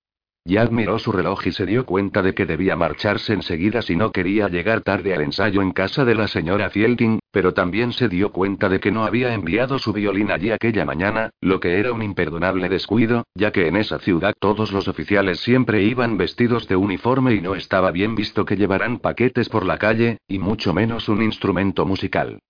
Bonden, dijo, ve a la sala de estar del doctor, coge el estuche de mi violín del asiento adosado a la ventana y acompáñame a casa de la señora Fielding. Me iré enseguida. Bonden, sin responder, frunció el entrecejo, inclinó la cabeza hacia un lado y fingió que prestaba atención a las tiras del gorro de dormir del capitán Puddings. Entonces Kirk quitó el sombrero de Jack de la mesilla de noche con tanta fuerza que el Chelenque empezó a girar otra vez y dijo: No con este sombrero. Los diamantes eran lo que más le preocupaba, pero también le preocupaba el sombrero, el mejor sombrero del capitán Aubrey, pues detestaba ver buenos uniformes desgastados o simplemente deslúcidos. Aunque era un hombre generoso, no había nadie más dadivoso que Preservet Killick cuando estaba en tierra con el sombrero lleno del dinero de un botín, no le gustaba que los víveres y el vino del capitán Aubrey los comieran o bebieran personas que no fueran almirantes, lores o muy buenos amigos suyos, y todos sabían que el vino que daba a los oficiales con poca antigüedad y a los guardiamarinas era una mezcla del que había quedado en las botellas el día anterior. En ese momento regresó con un pequeño sombrero de peor calidad, que se había encogido y estropeado por el uso durante duros años de servicio en el canal. Va, al diablo el sombrero. exclamó Jack, pensando que llevar el Chelenka al ensayo estaría completamente fuera de lugar. Bonden, ¿qué estás haciendo? Tengo que cambiar mi atuendo primero, respondió Bonden, desviando la mirada. Quiere decir que si lleva un violín es posible que los chaquetas rojas le griten. Tócanos una canción, marinero, dijo Killik. ¿Y a usted no le gustaría que eso pasara, su señoría, cuando llevara el sombrero con el nombre Surprise bordado en la cinta? ¿Usted preferiría que yo llamara a un pilluelo para que lo llevara y que Bonden le vigilara, como es su deber? El capitán Aubrey dijo que eso no tenía sentido y que eran un par de malditos tontos, pero después, al recordar las veces que le habían seguido a la cubierta de un barco de guerra enemigo, cuando no le preocupaba llevar el estuche de un violín ni ser víctima de burla, dijo que no había tiempo que perder y que hicieran lo que quisieran, pero que si aquel violín no estaba en casa de la señora Fieltin cinco minutos antes que él llegara, sería mejor que se buscaran otro barco. El violín llegó antes que él. El muchacho descalzo que iba con Bonden conocía todos los atajos, y ambos ya estaban junto a la verja que daba a la calle cuando llegó Jack, después de abrirse paso entre una adversa multitud de mujeres con capas negras, hombres de media docena de países, algunos perfumados, y cabras. Muy bien, dijo, dando un chelín al muchacho. He llegado justo a tiempo. Puedes retirarte, Bonden. Quiero que la falúa esté preparada a las seis de la mañana. Cogió el violín y avanzó apresuradamente por el largo sendero de piedra que atravesaba los jardines del frente a la parte posterior y llevaba a la pequeña casa de la señora Fielding, pero cuando llegó a la puerta del jardín, se dio cuenta de que se había dado prisa innecesariamente, pues no respondieron a su llamada. Después de esperar un tiempo prudente, empujó la puerta, y cuando la abrió, sintió el intenso aroma del limonero. Era un árbol enorme, que tenía flores durante todo el año y, sin duda, tan viejo como Valleta o aún más viejo. Jack se sentó en el muro bajo que tenía alrededor, un muro parecido al de un pozo, y estuvo jadeando durante unos momentos. Ese mismo día habían regado el árbol con la enorme cantidad de agua que le echaban cada tres meses y la tierra húmeda producía una agradable sensación de fresco. Durante la caminata había recuperado su buen humor, que rara vez le abandonaba mucho tiempo, y ahora, con la chaqueta desabrochada y sin sombrero, contemplaba los limones a la luz del crepúsculo, acariciado por la fresca brisa. Ya había dejado de jadear, y estaba a punto de sacar el violín del estuche cuando notó que un débil sonido que oía desde hacía rato se hizo más fuerte, un gemido que parecía irreal y se repetía regularmente. No parece humano, dijo, aguzando el oído, y pensó en sus posibles causas. Un molino sin grasa en el eje dando vueltas, un torno de cualquier clase, un hombre que había enloquecido de melancolía y estaba encerrado tras la pared de la izquierda. Sin embargo, el eco de un sonido puede tener muy curiosas formas, dijo, poniéndose de pie. Tras el limonero estaba la pequeña casa, y pegada a la esquina de la derecha había una majestuosa arcada que era la entrada de otro jardín perpendicular al primero. Atravesó la arcada y notó que el sonido, que ahora era mucho más fuerte, venía de una ancha y profunda cisterna que estaba junto a la esquina y en la que se recogía el agua de lluvia que caía del tejado. Dios mío. exclamó Jack, corriendo hacia la cisterna con el horrible presentimiento de que el loco se había arrojado a ella impulsado por la desesperación. Cuando se inclinó sobre el muro que lo rodeaba y miró el agua oscura, que estaba a unos cuatro o cinco pies de profundidad, pensó que su presentimiento se había cumplido, ya que en ella nadaba una figura oscura y peluda que estiraba su enorme cabeza y, con voz ronca, repetía: ¡Au! ¡Au! Pero cuando volvió a mirar se dio cuenta de que era Ponto. Habían sacado más de la mitad del agua de la cisterna para regar el limonero, aún había cubos a su lado, y el desdichado perro, a causa de su gran curiosidad y de que había cometido un gran error, cayó dentro. Aunque todavía quedaba suficiente agua para que no llegara al fondo, faltaba tanta agua que le era imposible llegar al borde y salir por sí mismo. Había estado en el agua durante un largo rato, y en los lugares de las paredes donde había intentado agarrarse se veían las sangrientas marcas de sus patas. Parecía aterrorizado y desesperado, y al principio no advirtió la presencia y siguió aullando y aullando. Si está loco, me arrancará la mano, dijo Jack, después de hablar con el perro sin obtener ningún resultado. Tengo que cogerlo por el collar, pero la distancia es condenadamente larga. Se quitó la chaqueta y el sable y extendió el brazo hacia el fondo, pero no se estiró lo suficiente, aunque sus calzones crujieron. Entonces se enderezó, se quitó el chaleco, se aflojó la corbata, se desabrochó los calzones y, entre los aullidos que llenaban el aire, volvió a inclinarse y a bajar el brazo en la oscuridad, y esta vez pudo tocar el agua con la mano. Vio al perro acercarse y dijo: Eh, Ponto, dame el cogote. Jack abrió la mano para coger el collar, pero vio con disgusto que el animal nadó trabajosamente hasta el otro lado, donde, sin parar de aullar, intentó en vano subir por la pared apoyando sus garras despellejadas y con las uñas destrozadas. Condenado imbécil. exclamó. Estúpido. Cabeza de becerro. Dame el cogote. Pon de tu parte, maldito cabrón.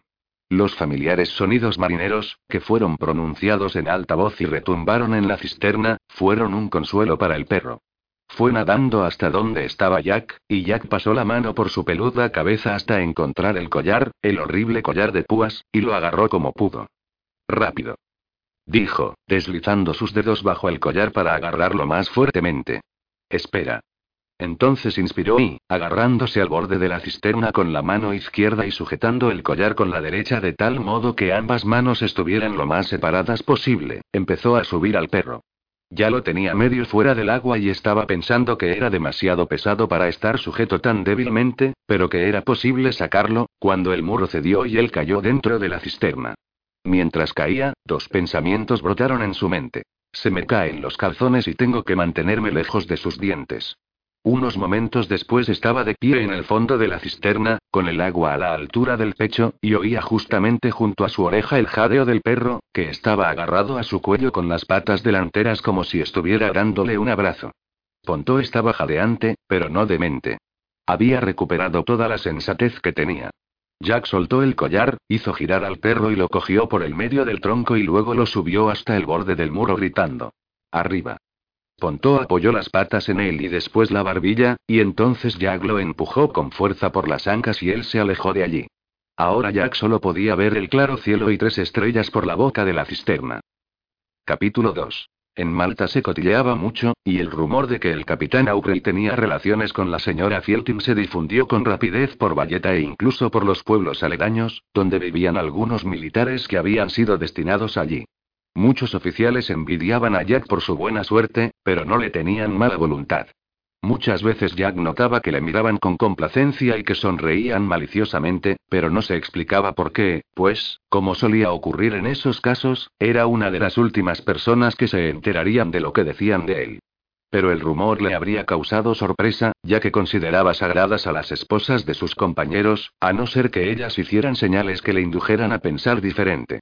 Por tanto, Jack solo conocía las desventajas de la situación. Las palabras recriminatorias de algunos oficiales, las miradas furiosas y los gestos de enfado y de desprecio de algunas esposas de marinos que conocían a la señora Aubrey, y la ridícula persecución que había motivado el rumor. Jack, acompañado por el doctor Maturin y seguido por Killick, iba caminando por la calle real bajo la deslumbrante luz del sol, y de repente se puso serio. Por favor, Stephen, entremos aquí un momento, dijo a su amigo mientras le conducía a la tienda más cercana, una tienda donde se vendía cristal de Murano y que era propiedad de Moisés Maimónides. Pero era demasiado tarde. Jack todavía no había llegado al fondo de la tienda cuando Ponto se echó sobre él ladrando alegremente. Ponto era un perro grande y torpe, y ahora, con las botas de tela que le habían puesto para protegerle las patas heridas, era todavía más torpe. Cuando había entrado, había derribado dos filas de frascos, y ahora que estaba delante de Jack, con las patas delanteras apoyadas en sus hombros, lamiéndole la cara y moviendo la cola a un lado y a otro, estaba tumbando candelabros, bomboneras y campanas de cristal con la cola. La escena era horrible, y se repetía, en ocasiones hasta tres veces al día, con una sola cosa diferente, la tienda, la taberna, el club o el restaurante donde Jack se refugiaba, y duraba lo suficiente para que provocara serios daños. Pero Jack, lógicamente, no podía amputar las patas al perro, y solo una grave lesión sería efectiva, ya que Ponto era tan torpe de inteligencia como de movimientos. Al final, Kijik y Maimónides hicieron salir a Ponto a la calle caminando hacia atrás, y al llegar allí, el perro condujo a Jack a donde estaba su dueña con orgullo, dando largos pasos y saltando torpemente de vez en cuando, y al verles reunidos mostró una gran satisfacción, que notaron muchos oficiales de marina, militares y civiles, y sus respectivas esposas. Espero que no le haya causado molestias, dijo la señora Fielding.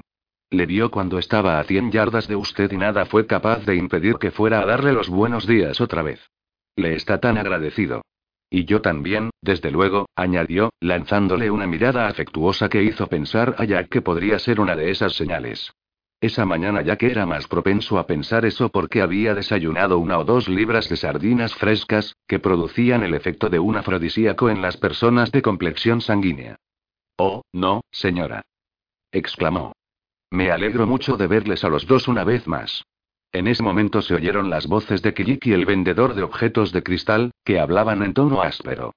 En ocasiones como esa, Kijik pagaba por los daños, pero no pagaba ni una sola moneda maltesa ni un décimo de penique más de lo que costaban, y ahora insistía en que quería ver todos los pedazos y encajarlos unos con otros, y en pagar el precio de venta al por mayor. Jack separó de allí a la señora Fieltin para que no pudiera oírles. Me alegro mucho de verles, repitió, pero le ruego que le sujete ahora, porque me están esperando en el astillero y la verdad es que no puedo perder tiempo. Estoy seguro que el doctor le ayudará con mucho gusto. Le estaban esperando algunos carpinteros de barcos que estaban haciendo las costosas reparaciones del Worcester y otros que no hacían nada, pero que deberían estar haciendo las reparaciones de la Surprise, que ahora, completamente vacía y sin cañones, estaba apuntalada en un fétido lodazal. También le esperaba una parte de la tripulación de su barco. Había zarpado de Inglaterra en compañía de 600 hombres en el Worcester, y cuando le habían trasladado temporalmente a la Surprise, había llevado consigo a los 200 mejores, y había pensado que regresaría con ellos a Inglaterra, después de este breve paréntesis en el Mediterráneo, para llevar a la base naval de Norteamérica una de las nuevas fragatas de gran potencia. Sin embargo, en la escuadra del Mediterráneo siempre había escasez de marineros, y los almirantes y los capitanes de más antigüedad no eran escrupulosos cuando intentaban conseguirlos, y puesto que la Surprise sufrió muchos daños en una batalla en el mar Jónico y había tenido que ser llevada al astillero, su tripulación había disminuido considerablemente, porque ellos, con un pretexto u otro, habían reclutado forzosamente a sus miembros, a tantos miembros que Jack había tenido que luchar muy duro para que su propio timonel y los hombres en quienes más confiaba se quedarán con él. Los tripulantes de la Surprise que quedaban estaban albergados en pestilentes barracas de madera pintadas de negro, que ahora eran todavía más pestilentes porque ellos habían tapado todos los agujeros con estopa y brea y en el interior había olor a humo de tabaco y aire viciado, como el que estaban acostumbrados a respirar en la entrecubierta de los barcos. Puesto que la fragata estaba en manos de los empleados del astillero, ellos podían dedicar gran parte de su tiempo a gastar dinero y debilitar su salud, y ambas cosas las hacían en compañía de un gran número de mujeres que se amontonaban en las puertas, algunas de ellas prostitutas veteranas, que ejercían su oficio desde el tiempo de los caballeros de la Orden de Malta, pero otras muchas extremadamente jóvenes, aunque todas eran mujeres muy bajas y gruesas, mujeres como las que se encontraban pocas veces en lugares que no fueran los alrededores de las barracas donde se albergaban los soldados y los marineros. Este pequeño grupo de tripulantes sucios y malolientes que llevaban una vida disoluta estaba esperando a Jack mientras él, tan pacientemente como podía, escuchaba las falsas excusas de los que deberían haber estado reparando la fragata y, sin embargo, no la estaban reparando. Los marineros se habían colocado como habitualmente lo hacían para pasar revista en el barco, con la punta de los pies pegada a las líneas dibujadas con arcilla blanca que representaban las juntas de la cubierta de la Surprise, detrás de los guardiamarinas y oficiales al mando de la brigada a la que pertenecían. Los infantes de marina que iban en la fragata habían ido a sus barracas en cuanto la embarcación había sido llevada al astillero, por tanto, no quedaba ningún chaqueta roja allí y no hubo la ritual presentación de armas con sus gritos y sus chasquidos cuando Jack se acercó al grupo. En ese momento William Mowat, su primer oficial, dio un paso adelante, se quitó el sombrero y, en tono conversacional y con voz muy distinta al bozarrón de los oficiales, con la voz propia de un hombre con un terrible dolor de cabeza, dijo. Todos presentes y sobrios, señor, con su permiso. Podía decirse que estaban sobrios si se tenían en cuenta las borracheras que los marineros solían coger, pero algunos se tambaleaban y la mayoría apestaban a alcohol. Puede decirse que están sobrios, pero es innegable que están sucios y andrajosos, pensó Yad mientras pasaba revista a los tripulantes. Conocía a todos, a algunos desde que había tenido el mando de un barco por primera vez o incluso antes, y casi todos tenían la cara más pálida, más hinchada y con más pústulas que nunca. Cuando Jack navegaba por el mar Jónico en la Surprise, había capturado una corbeta francesa que tenía a bordo algunos cofres con monedas de plata, y en vez de esperar largo tiempo a que el tribunal competente decidiera cómo distribuir el botín, había ordenado repartirlo inmediatamente. Ese reparto no era estrictamente legal, y él tenía la obligación de reponer todo el botín en caso de que la corbeta no fuera considerada una presa de ley, pero estaba convencido de que por tener ese rasgo pirático que era la inmediatez, había animado más a los tripulantes que la promesa de una cantidad de dinero mucho mayor en un futuro lejano. Cada tripulante había recibido en el cabrestante el equivalente a la cuarta parte de su paga anual en coronas, y todos habían sentido una gran satisfacción, pero esa suma, naturalmente, no les había durado mucho, los marineros estaban tan ávidos de divertirse en tierra que ninguna suma les duraba mucho, y era evidente que algunos vendían su ropa. Jack sabía muy bien que si ahora mismo daba la orden vaciar las bolsas, Vería que los tripulantes de la Surprise no eran marineros con buena ropa y cierta cantidad de dinero, sino pobres con ropa raída que no tenían más prendas decentes que las que usaban para bajar a tierra, que nunca se ponían en el barco, y algunas compradas al contador que solo les servían para protegerse del clima poco riguroso del Mediterráneo. Había hecho lo posible para mantenerles ocupados, pero aparte de ordenar a todos hacer prácticas de tiro con armas ligeras y quitar la herrumbre de las balas de cañón, no podía mandarles a muchas más tareas navales.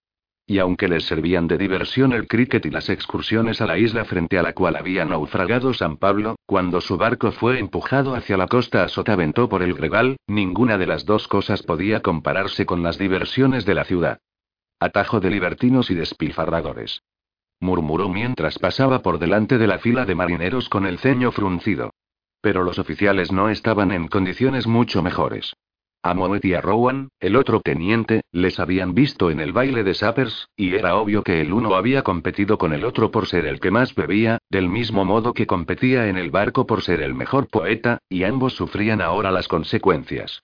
Adams, el contador, y los dos ayudantes del oficial de derrota, Oneji y habían estado en la misma fiesta y, al igual que los tenientes, tenían aspecto de estar cansados. Mientras que Hill, el oficial de derrota, tenía tal expresión que parecía que estaba a punto de ahorcarse, aunque esa era su expresión habitual. Las únicas personas alegres y atentas de toda la tripulación eran los dos guardiamarinas que quedaban, Williamson y Calami, dos muchachos inútiles pero simpáticos y, cuando prestaban atención, cumplidores de su deber. Pullings tenía una expresión más bien triste, pero aunque estaba presente no contaba, porque ya no pertenecía a la tripulación de la Surprise y estaba allí como visitante, como espectador. A pesar de que era obvio que sentía satisfacción por llevar las charreteras, un buen observador podía notar tras ella la nostalgia y la angustia. Parecía que el capitán Pullings, un capitán sin barco y con pocas probabilidades de conseguirlo, se había dado cuenta de que un viaje con esperanzas podía ser mejor que la llegada, que nada ocurría como uno esperaba, y que las viejas costumbres, el viejo barco y los viejos amigos de uno tenían mucho valor. Muy bien, señor Mouet, dijo el capitán Aupre cuando la revista terminó, y luego, decepcionando a todos, añadió. Todos los marineros irán a gozo en las lanchas inmediatamente. Entonces advirtió que Pullings estaba afligido y desconcertado, y agregó. Capitán Pullings, si tiene tiempo libre, le agradecería que tomara el mando de la lancha grande. Esto les hará desperezarse, pensó Jack con satisfacción cuando las lanchas doblaron el cabo San Telmo y los tripulantes de todas, de la falúa, la lancha grande, el esquife, los dos cúteres y el chinchorro, empezaron a remar con mucha fuerza porque tenían que navegar contra la corriente y contra el moderado viento del noroeste sin esperanza de izar ninguna vela a lo largo de las trece millas que les separaban de gozo. Los marineros pensaban que el capitán estaba de tan mal humor que, cuando llegaran allí, podría ordenarles dar una vuelta alrededor de Gozo, Comino, Comineto y los demás islotes que rodeaban Malta. Los que iban en la falúa, desde cuya popa les miraba atentamente el capitán, que estaba sentado entre su timonel y un guardia marina, no podían expresar su opinión más que con una mirada reprobatoria, y los remeros de las otras lanchas, sobre todo los que iban en la popa, tampoco podían expresar sus sentimientos. Pero las lanchas estaban abarrotadas y los remeros se relevaban cada media hora, y los marineros de las lanchas que estaban bajo el mando de Pullings y los dos tenientes lograron hablar mucho, aunque muy bajo, del capitán, y siempre irrespetuosamente, mientras que los que iban a bordo de los cúteres y del chinchorro, que estaban bajo el mando de los guardiamarinas, parecían estar promoviendo un motín, y, a intervalos, se oía al señor Calami gritar. Silencio de proa a popa. Silencio. Apuntaré el nombre de todos los que están a bordo. Y su voz iba subiendo de tono a medida que lo repetía. Pero aproximadamente al cabo de una hora, el mal humor de los marineros desapareció, y cuando llegaron a las tranquilas aguas que rodeaban Combinó, empezaron a perseguir una esperonara dos y, dando gritos de alegría y gastando en vano sus energías, la persiguieron hasta la misma bahía de Mejiarro, donde estaba el puerto de Gozo. Allí desembarcaron, y muchos gritaron frases jocosas a los tripulantes de las últimas lanchas que llegaron a la orilla. Entonces se enteraron de que el capitán había encargado refrescos para ellos en una larga bolera cubierta por un emparrado que estaba cerca de la playa, y volvieron a mirarle con el afecto de siempre. Los oficiales fueron al Club Mocenigo, donde encontraron a otros oficiales de la Armada que habían ido allí a disfrutar del hermoso día o a visitar a sus amigos del islote. También había algunos chaquetas rojas, pero, por lo general, los militares y los marinos se mantenían separados. Los primeros se sentaban en la parte más próxima a la fortaleza y los últimos, en las terrazas que daban al mar, y en las más altas se reunían los capitanes. Jack guió a Pullings por la escalera y luego le presentó a Bolian Mer, dos capitanes de navío, y a Meares, un capitán de corbeta. Se le ocurrió un juego de palabras con ese apellido, pero no lo dijo, porque poco tiempo antes, al enterarse de que el padre de un oficial era un canónigo de Windsor, había dicho que nadie podía ser mejor recibido en un barco en que se diera importancia a la artillería que el hijo de un canón, y el oficial había sonreído forzadamente. Estábamos hablando de la operación secreta, dijo Ball después que se sentaron y pidieron algo de beber. ¿Qué operación secreta? preguntó Jack. Pues la del Mar Rojo, naturalmente, respondió Wall. Ah. exclamó Jack. Desde hacía algún tiempo se hablaba de una operación que iba a llevarse a cabo en ese peligroso mar, en parte para disminuir la influencia de los franceses allí, en parte para complacer al sultán, que era quien gobernaba, al menos nominalmente, en todos los territorios de la costa de Arabia hasta Bab el Mandebi en Egipto y hasta los territorios del Nagus, y en parte para satisfacer a los comerciantes ingleses que padecían exacciones y abusos de Tayal ibn Yahya, el gobernante de la pequeña isla de Mubara y de una parte de la costa cercana, quien, al igual que sus antepasados, obligaba a pagar derechos de paso a los barcos que navegaban por la zona y que no eran lo bastante potentes para oponerse a ello ni lo bastante rápidos para dejar atrás a sus molestos faluchos. Sin embargo, la costumbre no podía compararse con la verdadera piratería, y todos consideraban al jeque simplemente una persona molesta, pero su hijo, de carácter mucho más enérgico, había apoyado a Bonaparte en la invasión de Egipto y era considerado en París un valioso posible aliado en la operación cuyos objetivos eran expulsar a los ingleses de la India y acabar con el comercio entre ellos y los países de Oriente. Los franceses le habían proporcionado algunas embarcaciones europeas y carpinteros de barco, que habían construido las galeras que hoy formaban su pequeña escuadra. Aunque la operación para apoderarse de la India parecía remota, Tayal molestaba a los turcos cuando favorecían demasiado a Inglaterra, y su creciente influencia preocupaba al sultán y a los dueños de la Compañía de Indias. Además, en un reciente acceso de fervor religioso, había hecho la circuncisión a tres comerciantes ingleses a la fuerza, en represalia por el bautismo de tres de sus antepasados a la fuerza, su familia, los Ben Yadi, habían vivido 700 años en Andalucía, casi siempre en Sevilla, donde eran muy conocidos, e Ibn Khaldun hablaba de ellos con respeto. Pero esos comerciantes no eran miembros de la compañía, sino que comerciaban sin licencia, y por tres traficantes circuncisos no merecía la pena realizar una operación con gran número de barcos y soldados, así que el plan era que la compañía llevaría hasta el Golfo de Suez uno de sus barcos para prestárselo a las autoridades turcas, la Armada proporcionaría la tripulación del barco, y los ingleses, en calidad de consejeros para asuntos navales, llevarían a Mubarak a algunas tropas turcas y a un gobernante más adecuado, de la misma familia que el jeque, y se apoderarían de las galeras que el jeque poseía. Todo debía hacerse discretamente, para no ofender a los gobernantes árabes de los territorios que estaban más al sur y en el Golfo Pérsico, nada menos que tres de las mujeres de Tayal eran de esa zona, y repentinamente, para coger al enemigo por sorpresa, ya que así no opondría resistencia. Lobestoffe será el encargado de la operación, dijo Bol, y me parece muy bien, porque está acostumbrado a tratar con los turcos y los árabes, se encuentra en esa zona y no tiene barco. Me lo imagino caminando sudoroso por el desierto, ja, ja, ja. Él y sus hombres tendrán que ir andando hasta Suez. Dios mío. exclamó y volvió a reírse. Y los demás sonrieron. Lord Lowestoffe era uno de los marinos que más simpatías despertaba en la armada, pero tenía las piernas cortas y era excesivamente grueso, su cara redonda, roja y risueña siempre estaba brillante, y por eso imaginarse que caminaba por la arena del desierto bajo el sol africano daba risa. Me da mucha lástima Lowestoffe, dijo Jack. Se quejó del calor cuando estábamos en el mar Báltico. Creo que sería mucho más feliz si estuviera en la base naval de Norteamérica, a donde espero llegar muy pronto. Pobre hombre. Hace mucho tiempo que no le veo. Estuvo enfermo, dijo Anmer. Te aseguro que parecía un cadáver cuando vino a verme el otro día para hacerme algunas preguntas sobre el Mar Rojo. Quería que le hablara de los vientos que soplan allí, de los bancos de arena, los arrecifes y otras cosas. Escribía todo cuidadosamente mientras resollaba como un bulldog. Pobre hombre. Entonces es usted un experto en la navegación por el Mar Rojo? preguntó Pullings, que hablaba por primera vez. Hizo la pregunta con buena fe, porque le interesaba el asunto, pero su herida transformó su amable sonrisa en una mueca que expresaba desconfianza, y su tono nervioso no la desmintió. No creo que conozca esa zona tan bien como usted, señor, respondió el capitán Anmer. No lo creo. Sin embargo, la conozco al menos superficialmente, y tuve el honor de guiar nuestra escuadra de Barima Suez en 1801, cuando intentábamos expulsar a los franceses de allí. Anmer era propenso a contar fantasías, pero en esta ocasión había dicho la verdad, por eso le molestaba más que otras veces que alguien no le creyera.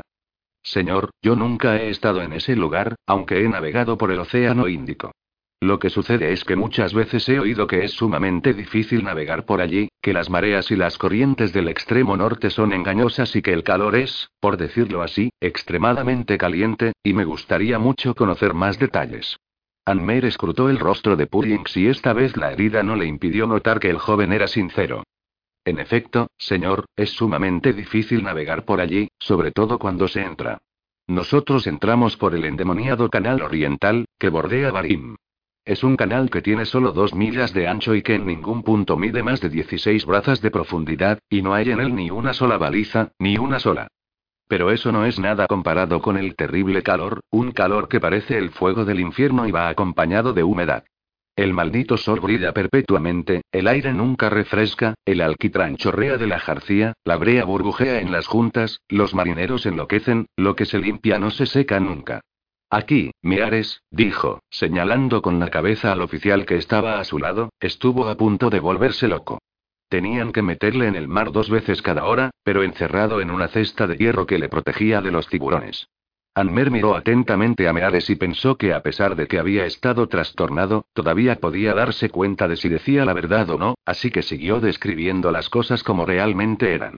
Jack le prestaba muy poca atención, ya que la mayor parte de ella la dedicaba a su jarra de limonada helada con una pizca de vino de Marsala, pero le oyó hablar de los arrecifes de coral, que se encontraban incluso a 20 millas de la costa en la parte oriental, y más próximos en la parte septentrional, y también le oyó hablar de las islas volcánicas, los peligrosos bancos de arena en las inmediaciones de Odeira, las tormentas de arena en el Golfo de Suez y los vientos que soplaban con más frecuencia en la región. El viento del norte, el del noroeste y uno denominado viento egipcio. Se alegró de que Ammer no hablara del fénix ni de las serpientes marinas, a pesar de que Ammer mentía desde hacía muchos años, no lo hacía muy bien, y a menudo su falta de habilidad resultaba vergonzosa, pero lamentó oír hablar tanto de algo que debía mantenerse en secreto, recordando que Stephen preconizaba la discreción absoluta, y pensó que Ammer se había excedido mucho, tal vez demasiado. Ahora Ammer hablaba de los tiburones del Mar Rojo. La mayoría de los tiburones son cobardes, dijo Jack en una de las raras pausas. Parecen feroces y agresivos, pero en el fondo no lo son, ¿saben? Mucho ruido y pocas nueces. Un día me tiré al mar en la costa de Marruecos, al sur del banco de arena Timbat, y caí justo encima de un enorme pez martillo, y lo único que hizo el pez fue pedirme perdón y salir huyendo. La mayoría de los tiburones son cobardes. Los del Mar Rojo no, dijo Anmer. En mi barco había un grumete llamado Tuaites, un muchacho un poco torpe que venía de la Sociedad Naval 3, y un día, cuando estaba sentado en el pescante de Gabor con los pies en el agua para refrescarse, el barco escoró una o dos tracas empujado por una ráfaga de viento y un tiburón le cercenó las piernas a la altura de la rodilla en un santiamén. Eso hizo reaccionar al capitán Ball, que había dejado de prestarles atención hacía rato. Precisamente ese es el pescado que voy a comer hoy. exclamó. Me lo enseñaron cuando llegué. Me dijeron que es una lija y que se parece a la alubina. Aubrey, usted y el capitán Pullings pueden comer conmigo, pues la lija es lo bastante grande para que puedan comer tres personas. Es usted muy amable, Bol, dijo Jack, y, verdaderamente, no hay nada como una lija, pero tengo que irme enseguida. Voy a entrevistarme con el almirante Ardley, y seguramente me pedirá que me quede a comer con él. El capitán Ardley de otro tiempo tal vez no era uno de los marinos más destacados, pero había tratado a Jack Aubrey con amabilidad cuando era guardia marina y le había alabado en el informe oficial que había hecho sobre una operación en que los marineros del Fortitude, a bordo de varias lanchas, habían logrado sacar del puerto una corbeta española protegida por los cañones del castillo de San Felipe. Además, había sido uno de los miembros del tribunal que aquel espantoso miércoles había examinado en Somerset House a muchos guardiamarinas, entre ellos el guardiamarina Aubrey, que se había presentado al examen con varios documentos falsos, uno en que se certificaba que tenía 19 años, y otros, firmados por los diversos capitanes a cuyas órdenes había estado, en que se certificaba que había pasado seis años navegando y que sabía aferrar, arrizar, llevar el timón, calcular los cambios de la marea y medir la distancia angular. Y precisamente había sido él quien había hablado cuando Jack, que estaba tan nervioso a causa de las preguntas de matemáticas de un capitán malvado, hambriento y malhumorado que ya no distinguía la latitud de la longitud, se había quedado paralizado al oír la pregunta. ¿Por qué el capitán Douglas le rebajó de categoría, haciéndole pasar de guardia marina a marinero simple, cuando estaba en el Resolution en la base naval del Cabo? Ya que estaba demasiado aturdido para encontrar una respuesta que le hiciera parecer inocente sin ofender a su anterior capitán. Tenía que discurrir y utilizar toda su astucia, esta vez no parecía conveniente responder con la sinceridad con que solía hacerlo, pero no podía, y había sentido un gran alivio cuando había oído al capitán Ardley decir, porque escondió a una joven en el sollado, no porque cometiera ningún error al realizar las tareas propias de un marino. Me lo contó Douglas en el alcázar de mi barco cuando vino a visitarme. Bien, señor Aubrey, supongamos que está usted al mando de un transporte y que el transporte solamente lleva lastre, es inestable, y navega con rumbo sur con las juanetes desplegadas y con viento del oeste, y supongamos que una ráfaga de viento la hace volcar. ¿Cómo resuelve la situación sin cortar los mástiles? El señor Aubrey había resuelto la situación largando por la aleta de sotavento una guindaleza de considerable longitud con algunos objetos amarrados que sirvieran de apoyo en el agua, como por ejemplo, las vergas y los gallineros, usándola también como espía 4 para virar el barco, y había ordenado a los marineros tirar con toda su fuerza hasta el momento en que la aleta que estaba a sotavento estuviera de barlovento, momento en que el barco tendría que enderezarse forzosamente, y recoger la guindaleza. Poco después había salido de la sede de la Junta Naval resplandeciente de alegría y con otro certificado, un hermoso documento en que se decía que estaba preparado para desempeñar las funciones de teniente de navío. Y precisamente cuando tenía ese rango había ido a una misión en las Antillas con el capitán Ardley, pero la misión había sido interrumpida porque al capitán le habían nombrado almirante. Aunque Ardley no era popular en la armada, era un avaro y un libertino, llevaba a bordo amantes de baja ralea a las que dejaba en puertos de países extranjeros sin preocuparse por lo que pudiera pasarles y ofrecía pocos banquetes, generalmente muy malos y aburridos. Jack y él se avenían, en primer lugar porque ambos se conocían bien, en segundo, porque los dos daban mucha importancia a la artillería, y en tercero, porque Jack había sacado del mar a Ardley cuando su esquife había volcado frente a Saint Kitts. Jack nadaba muy bien y había salvado a muchos marineros. Quienes habían podido darse cuenta de lo horrible que era ahogarse y dejar tantas cosas en este mundo le daban constantes muestras de agradecimiento, aunque la mayoría habían estado tan preocupados por respirar, salir a la superficie cuando se hundían y gritar, que no habían podido reflexionar. Y muchos de aquellos que, al igual que el capitán Ardley, habían sido sacados del mar enseguida, decían que podrían haber salido ellos solos, aunque no se sabía si pensaban que habrían podido caminar por el agua o aprender a nadar inmediatamente. Pero, Jack sentía afecto por todos los hombres que había salvado, aunque tuvieran una actitud hostil hacia él o no le estuvieran agradecidos, y Ardley no estaba en ninguno de esos dos grupos. Jack pensaba en él con afecto mientras caminaba hacia el interior del islote por un camino polvoriento flanqueado por olivos. No le veía desde hacía muchos años, aunque a menudo le había llevado muebles, libros y toneles de vino, que había dejado en el puerto más próximo al lugar donde se encontraba, ni había estado en su casa de gozo. Pero recordaba muy bien al almirante y tenía deseos de hablar con él. Evidentemente, aquel no era camino frecuentado, pues en media hora solo había visto pasar a un campesino con una carreta y un asno. En realidad, no era frecuentado por personas, pero había cigarras en los olivos, que producían un sonido chirriante que a veces era tan alto que, si alguien le acompañara, le habría impedido conversar con él. Además, después que Jack dejó atrás los bosques y los campos cultivados y empezó a atravesar los terrenos rocosos donde pastaban las cabras, vio que había muchos reptiles en el camino. Había lagartos verdes del tamaño de su antebrazo que se apartaban cuando él se aproximaba y lagartijas de color pardo entre la reseca hierba de los bordes. Y vio algunas serpientes pasar de un lado a otro, y estuvo a punto de morirse de miedo, porque les tenía terror. Casi siempre que caminaba por las islas del Mediterráneo veía tortugas, que no le resultaban desagradables, sino todo lo contrario, pero pensaba que en gozo apenas había. Sin embargo, después de caminar durante un largo rato, oyó un extraño toc-toc y vio a una pequeña tortuga atravesar corriendo, literalmente corriendo, con las patas totalmente extendidas. La perseguía una tortuga más grande que, cuando logró alcanzarla, le dio tres topetazos seguidos, y Jack se dio cuenta de que el toc-toc lo producían los caparazones al chocar. Tirana. Pensó Jack decidido a intervenir, pero la tortuga, una tortuga hembra, se detuvo de repente, tal vez debilitada por los últimos golpes o tal vez porque pensaba que ya había ofrecido resistencia durante el tiempo debido. Entonces la tortuga macho se subió encima de ella, y, sosteniéndose precariamente sobre la redondeada coraza, con sus viejas patas dobladas apoyadas en ella, volvió la cabeza hacia el sol, estiró el cuello, abrió mucho la boca y dio un extraño grito de agonía. Dios mío. exclamó. No tenía idea y cuánto me gustaría que Stephen estuviera aquí.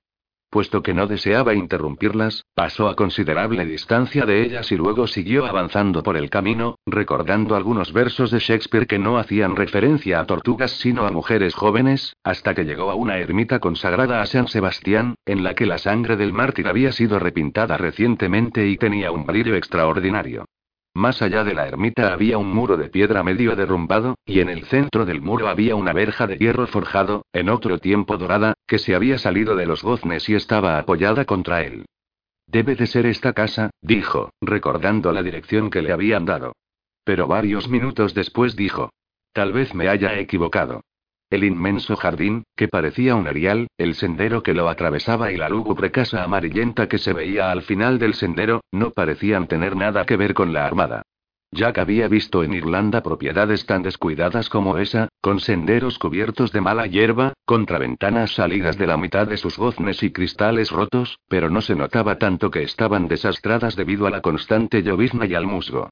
Aquí, en cambio, sí se notaba, pues el sol brillaba intensamente, el cielo estaba despejado y lo único que había verde era un pequeño grupo de encinas polvorientas, y los chirridos de las innumerables cigarras hacían que se notara aún más. Ese tipo me dirá si lo es, pensó. La lúgubre casa amarillenta estaba construida en torno a un patio al que se entraba por una puerta con la parte superior en forma de arco, y en el pilar de la izquierda había recostado un hombre que parecía un mozo de cuadra o un campesino que se estaba hurgando la nariz. Por favor, ¿puede decirme si el almirante Adley vive aquí? preguntó Jack. El hombre no respondió, sino que le miró maliciosamente, se deslizó por la abertura de la puerta y entró en el patio. Jack le oyó hablar con una mujer. Hablaban en italiano, no en maltés, y él pudo entender las palabras oficial, pensión y cuidado. Tenía la impresión de que le estaban mirando desde una pequeña ventana. Al cabo de unos instantes salió la mujer, una mujer malcarada que vestía un sucio vestido blanco y estaba desarreglada. Al verle, puso una expresión amable y dijo en correcto inglés que aquella era la casa del almirante, y preguntó si él había ido a tratar algún asunto oficial. Jack le dijo que era un amigo del almirante y le sorprendió ver una sombra de incredulidad en sus ojos pequeños y casi unidos. No obstante eso, ella conservó la sonrisa, le mandó a entrar y dijo que iba a avisar al almirante de que estaba allí. Luego le guió por una escalera mal iluminada hasta una sala espléndida.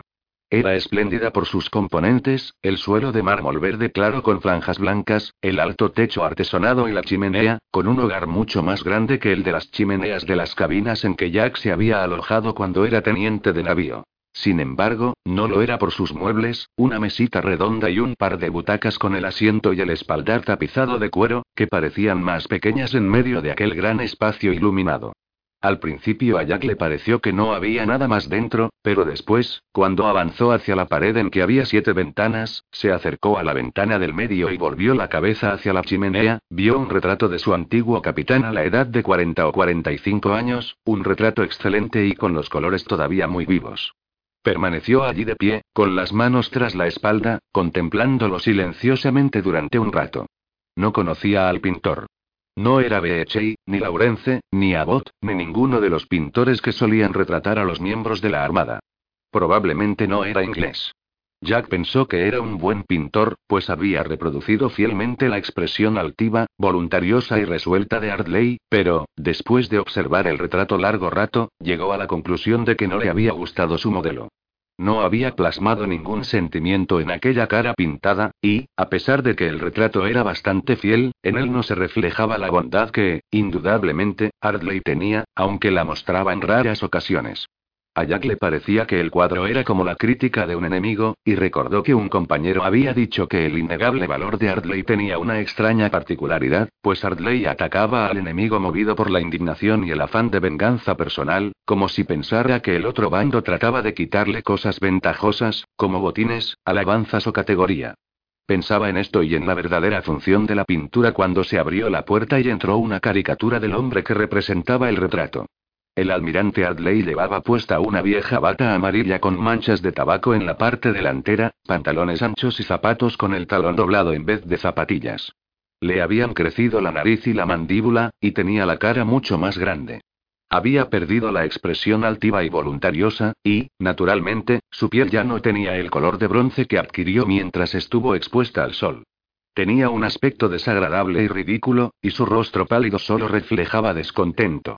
Dirigió a Jack una mirada carente de humanidad, que no expresaba interés ni placer, y le preguntó por qué había ido allí. Jack dijo que, puesto que se encontraba en gozo, había pensado que podía presentar sus respetos a su antiguo capitán y preguntarle si quería enviar algún recado a Valleta. El almirante no respondió, y los dos permanecieron allí de pie mientras Jack hablaba del tiempo que había habido durante los últimos días, de los cambios que se habían producido en Valletta y de su esperanza de que cambiara el viento, y su voz resonaba en la habitación vacía. Bueno, siéntese un momento, dijo el almirante Adley, haciendo un esfuerzo, preguntó si Aubrey tenía algún barco ahora, pero, sin esperar la respuesta, inquirió. ¿Qué hora es? Es la hora de tomarme la leche de cabra. Es fundamental que tome la leche de cabra con regularidad. Entonces miró con ansiedad hacia la puerta. Espero que se encuentre bien en este clima, señor. Dicen que es muy saludable. No es posible tener salud cuando uno es viejo. Además, salud para qué. Un sirviente trajo la leche. Era un hombre que se parecía en todo a la mujer que Jack había visto, menos en que tenía un poco de barba de color negro azulado porque no se afeitaba desde hacía cinco días. ¿Dónde está la signora? Preguntó Ardley. Ahora viene, respondió el sirviente. En efecto, la mujer ya estaba en la puerta cuando él se iba, y traía una bandeja con una botella de vino, galletas y un vaso. Se había cambiado el sucio vestido blanco por otro bastante más limpio y más escotado. Jack notó que Ardley puso una expresión alegre. Sin embargo, a pesar de su alegría, sus primeras palabras fueron una protesta. Audrey no quiere vino a esta hora del día. Antes que se tomara una decisión respecto a este asunto, se oyeron unos gritos en el patio y el almirante y la mujer corrieron a la ventana. El almirante le acarició los pechos, pero ella le apartó con un manotazo y luego se asomó a la ventana y se puso a gritar con una voz tan potente que seguramente podía oírse a milla y media de distancia. Siguió gritando así algún tiempo. Jack no tenía más perspicacia que la mayoría de los hombres, pero había comprendido enseguida que el almirante había caído en desgracia, y que eso, mezclado con su lujuria, había provocado un sentimiento que podía ser amor, enamoramiento o cariño. ¡Qué temperamento! exclamó el almirante cuando la mujer salió corriendo de la habitación para seguir discutiendo más de cerca. Siempre se puede conocer el carácter de una mujer por la prominencia de sus nalgas, afirmó, enrojeciendo, y después, en un tono más humano, dijo. Sírvase un vaso de vino y luego sírvame uno a mí. Beberemos juntos. Lo único que me dejan beber es leche, ¿sabe? Hizo una breve pausa, en la que inhaló un poco de rapé que tenía envuelto en un papel, y luego dijo. Voy a Valleta de vez en cuando a buscar mi media paga. Estuve allí hace dos semanas, y Brocas mencionó su nombre. Sí, sí, lo recuerdo perfectamente bien. Me habló de usted. Parece que todavía usted no ha aprendido a sujetarse bien los calzones. Tanto mejor. Uno debe portarse como un hombre mientras pueda, como digo yo. Desearía no haber desaprovechado tantas oportunidades en el pasado. Casi lloro sangre cuando me acuerdo de algunas de esas mujeres, de esas espléndidas mujeres. Uno debe portarse como un hombre mientras pueda. Luego, en la tumba, uno pasa mucho tiempo como un eunuco. Y algunos nos convertimos en eunucos antes de llegar a ella, dijo, soltando una risotada mezclada con un sollozo. Cuando Jack iba de regreso a la costa, el calor era más intenso, el resplandor del blanco camino era cegador y los chirridos de las cigarras eran más fuertes. Rara vez se había sentido tan triste. Por su mente pasaron uno tras otro negros pensamientos. El estado del almirante, el eterno paso del tiempo, la inevitable decadencia, la espantosa impotencia y retrocedió de manera instintiva cuando le pasó cerca de la cara un objeto que le recordó los trozos de madera que caían de la jarcía en las batallas. El objeto cayó en el pedregoso camino, justamente delante de sus pies, y se rompió en pedazos. Era una tortuga, probablemente una de las dos tortugas enamoradas que había visto poco antes, ya que ese era precisamente el lugar donde estaban. Miró hacia arriba y vio la enorme ave de plumaje negro que la había dejado caer. El ave empezó a volar alrededor de su cabeza, mirándole fijamente. Dios mío. Gritó. Dios mío. Y después de estar pensativo unos momentos, exclamó. Cuánto me gustaría que Stephen estuviera aquí. Stephen Maturín estaba sentado en un banco de la iglesia de la abadía de San Simón, oyendo a los monjes cantar vísperas. Tampoco había comido, pero porque no había querido, para hacer penitencia por haber deseado a Laura Fieltini, esperaba, hacer disminuir su concupiscencia. Pero su estómago, que era pagano, había protestado por ese tratamiento al principio y había seguido refunfuñando hasta el final de la primera antífona. Sin embargo, desde hacía algún tiempo Stephen se encontraba en un estado que podría llamarse estado de gracia, pues se había olvidado de su estómago, del incómodo banco y del amor carnal, se había quedado arrobado oyendo aquel canto que le era familiar, el viejo canto gregoriano. Durante la ocupación francesa de Valletta, los franceses habían causado graves daños a la abadía. Se habían llevado sus tesoros, habían vendido el claustro, habían roto sin motivo las vidrieras de colores de las ventanas, que habían sido reemplazadas por esteras, y habían arrancado las placas de mármol noble, lapislázuli y malaquita que recubrían las paredes. Pero esto último había tenido una buena consecuencia. La acústica era mucho mejor. Y ahora que el coro de monjes cantaba entre las paredes de piedra y los arcos de ladrillo, parecía que estaba en una iglesia más antigua, un lugar más adecuado para cantar que la iglesia renacentista que los franceses habían encontrado a su llegada. El abad era un hombre muy viejo. Había conocido a los últimos tres maestres de campo generales, había visto llegar a los franceses y luego a los ingleses.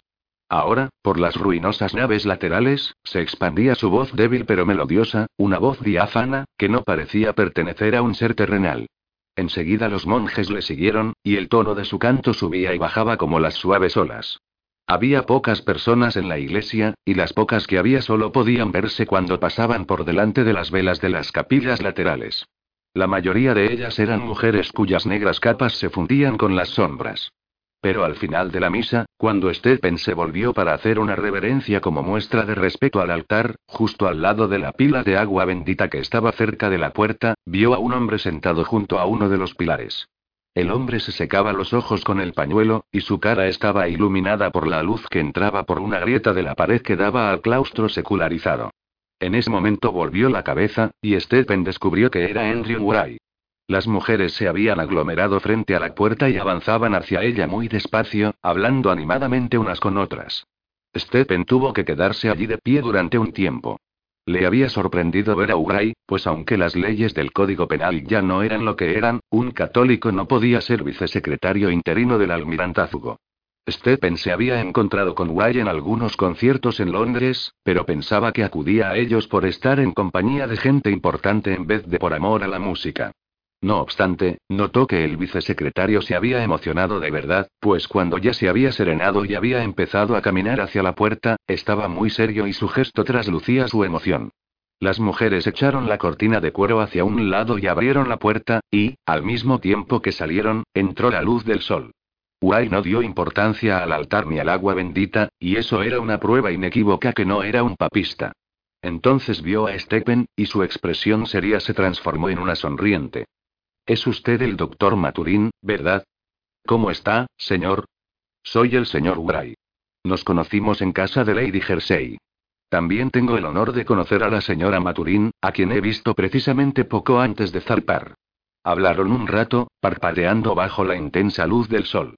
Hablaron de Diana, a quien Ray había visto en el teatro de la ópera en el palco de los Coluntons, y de amigos comunes, y luego Bray le invitó a tomar una taza de chocolate en una elegante pastelería que estaba al otro lado de la plaza. Voy a San Simón con tanta frecuencia como puedo, dijo cuando se sentaron en una mesa verde en el cenador que estaba detrás de la pastelería. ¿Le gusta el canto gregoriano, señor? Me gusta mucho, señor, respondió Stephen, si no es empalagoso ni tiene brillantez ni es cantado para causar efecto. Me gusta cuando es sobrio, tiene frases uniformes y carece de notas superfluas y de transición. Lo mismo que a mí, dijo Wright. Tampoco me gustan esos melismas modernos. La sencillez angelical es lo que le confiere belleza. Y estos admirables monjes conocen el secreto. Entonces hablaron de los modos, y descubrieron que a los dos les gustaba más el canto ambrosiano que cualquier modo plagal, y luego Bray dijo. Estuve en una de sus misas el otro día, un día que cantaron el Agnus de Mixolidian, y debo confesarle que me emocioné tanto cuando el anciano cantó Dona Nobis Pacem que estuve a punto de llorar. Pazi, dijo Stephen. ¿Volveremos a tener paz algún día? Por la forma en que se comporta el emperador en la actualidad, lo dudo.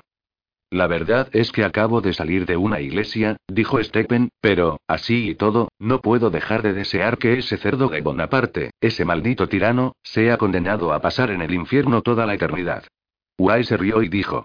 Recuerdo a un francés que admitía que Bonaparte tenía muchos defectos, incluido el de comportarse como un tirano, como ha dicho usted muy acertadamente, y otro mucho peor, ignorar la gramática y las costumbres francesas.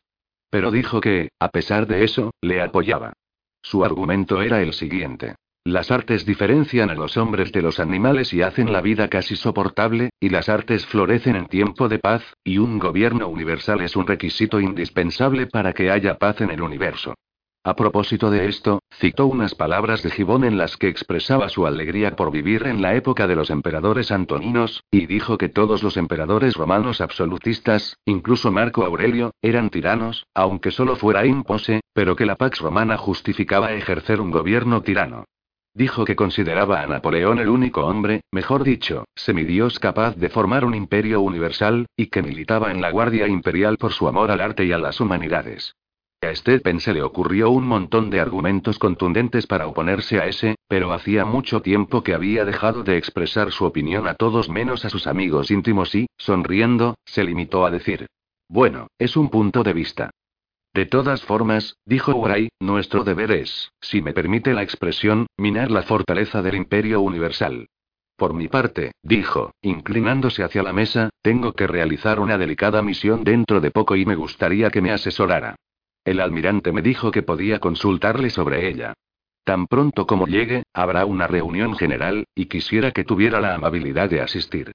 Stephen dijo que estaba a la disposición del señor Wright. En ese momento dieron la hora numerosos relojes cerca y lejos de allí, y Stephen se dio cuenta de que se le había hecho tarde para la cita con Laura Fieltin, por lo que, poniéndose de pie de un salto, se despidió. Wright vio cómo Stephen cruzaba la plaza apresuradamente y luego desaparecía en la concurrida calle. Entonces regresó a la iglesia, que a esa hora estaba vacía, observó cómo estaban colocadas las velas de la capilla de San Roque y fue hasta la nave lateral que miraba al sur. Allí había una pequeña puerta que ahora no estaba cerrada con llave, como habitualmente estaba. Uray la abrió y pasó al claustro, que estaba lleno de barriles de distinto tamaño, y, al llegar a una esquina, atravesó un pasillo que llevaba a un almacén, también lleno de barriles, y entre ellos estaba Lesweur, que tenía un cuaderno y una pluma en la mano, y un cuerno que servía de tintero enganchado en el ojal. Ha llegado muy tarde, señor Uray, dijo. Es sorprendente que las velas no se hayan apagado todavía. Sí. Estaba hablando con un hombre que me encontré en la iglesia. Eso me dijeron. ¿Y qué tenía usted que decirle al doctor Maturín? Hablamos del canto gregoriano. ¿Por qué lo pregunta? ¿Sabe que es un espía? ¿Para quién trabaja? Para usted, naturalmente. Para el almirantazgo. He oído que le han consultado sobre algunos asuntos. Sé que le han pedido que examinara algunos informes sobre la situación política de Cataluña porque él la conoce bien, y que ha asesorado al secretario del almirante sobre los asuntos relacionados con España, pero de ahí a que sea un espía y no, no creo que sea un espía. Además, su nombre no aparece en la lista de órdenes de pago. No sabe que fue él quien mató a Dubreuil y Pontet Canet en Boston, quien destruyó casi por completo la organización de Joliot introduciendo falsa información en el Ministerio de Guerra, quien arruinó nuestras relaciones con los norteamericanos. No. Gritó Bray. Entonces, el señor Blaine no ha sido franco con usted. Tal vez no lo ha sido porque es muy astuto, o tal vez porque alguien, en algún lugar, vio algo que le infundió sospechas. Debe usted vigilar los canales de información, amigo mío. Me sé la lista de pagos casi de memoria, dijo Uray, y puedo asegurarle que el nombre de Maturín no está en ninguna de ellas. Estoy seguro de que es cierto, dijo Lesweur. Es un idealista, como usted, y precisamente por eso es tan peligroso. Pero es mejor así, porque si lo hubiera sabido, no habría podido hablar con naturalidad con él. Si sospechan algo, y si él lo sabe, es probable que les diga que sus sospechas son infundadas. ¿Le habló de la misión?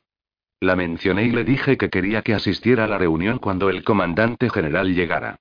Muy bien. Pero es mejor guardar las distancias. Trátele como a un consejero político, como a un experto en algunos asuntos, pero nada más. Aparte de la vigilancia ordinaria, hay un agente vigilándole solo a él. No hay duda de que tiene una red de informadores, algunos en Francia, y el nombre de al menos uno de ellos podría llevarnos a los demás y luego a París pero es como un animal peligroso y con una dura coraza, y si este agente no tiene éxito pronto, es improbable que consigamos nuestro objetivo, así que tendré que pedirle que busque una manera plausible de quitarle de en medio sin que comprometa su posición. Ya veo, dijo O'Reilly, después de reflexionar durante unos momentos, añadió. Eso se puede arreglar. Si no se presenta una oportunidad antes, el Dey de Máscara resolverá el problema. Verdaderamente, agregó después de pensar un minuto, el de nos será muy útil. Podremos matar dos pájaros de un tiro. Lesueur se quedó mirándole pensativo y después dijo. Por favor, cuente los barriles que están al otro lado del pilar, porque no puedo verlos todos desde aquí. 28, dijo Uray. Gracias, dijo Lesueur, anotando la cifra en su cuaderno. Me devuelven siete francos y medio por cada uno, lo que es una cantidad apreciable. Era obvio que Guay estaba pensando en lo que iba a decir a continuación mientras Lesueur multiplicaba esas cifras con satisfacción. Y cuando las dijo, se notaba que carecían de espontaneidad, lo mismo que un elaborado discurso, y que expresaban una indignación mayor de la que razonablemente podía sentir. Acaba de decir que soy un idealista, dijo, y es cierto que lo soy. Ninguna suma podría comprar mi apoyo. Ninguna suma ha comprado mi apoyo nunca. Pero solamente de ideales no puedo vivir. Hasta que mi esposa no herede, mis ingresos serán muy reducidos, y mientras permanezca aquí, estoy obligado a mantener mi posición. El señor Hildebrand y todos los que pueden sacar tajada del astillero y el habituallamiento hacen apuestas muy altas, y yo estoy obligado a seguirles. Ya añadió usted una gran cantidad extra al habitual y ayuda antes de salir de Londres, dijo Lesweur. No puede pretender que la Rue pague por sus deudas de juego. Sí puedo, si incurro en ellas por una razón como esta, dijo Uray. Se lo diré a mi jefe, dijo Lesweur, aunque no puedo prometerle nada. Pero, indudablemente, puede usted ganarse la confianza de esos hombres sin hacer apuestas tan altas, ¿verdad? Dijo en tono impaciente. Me parece que ese procedimiento no es bueno. Con esos hombres es fundamental, dijo Wright tercamente.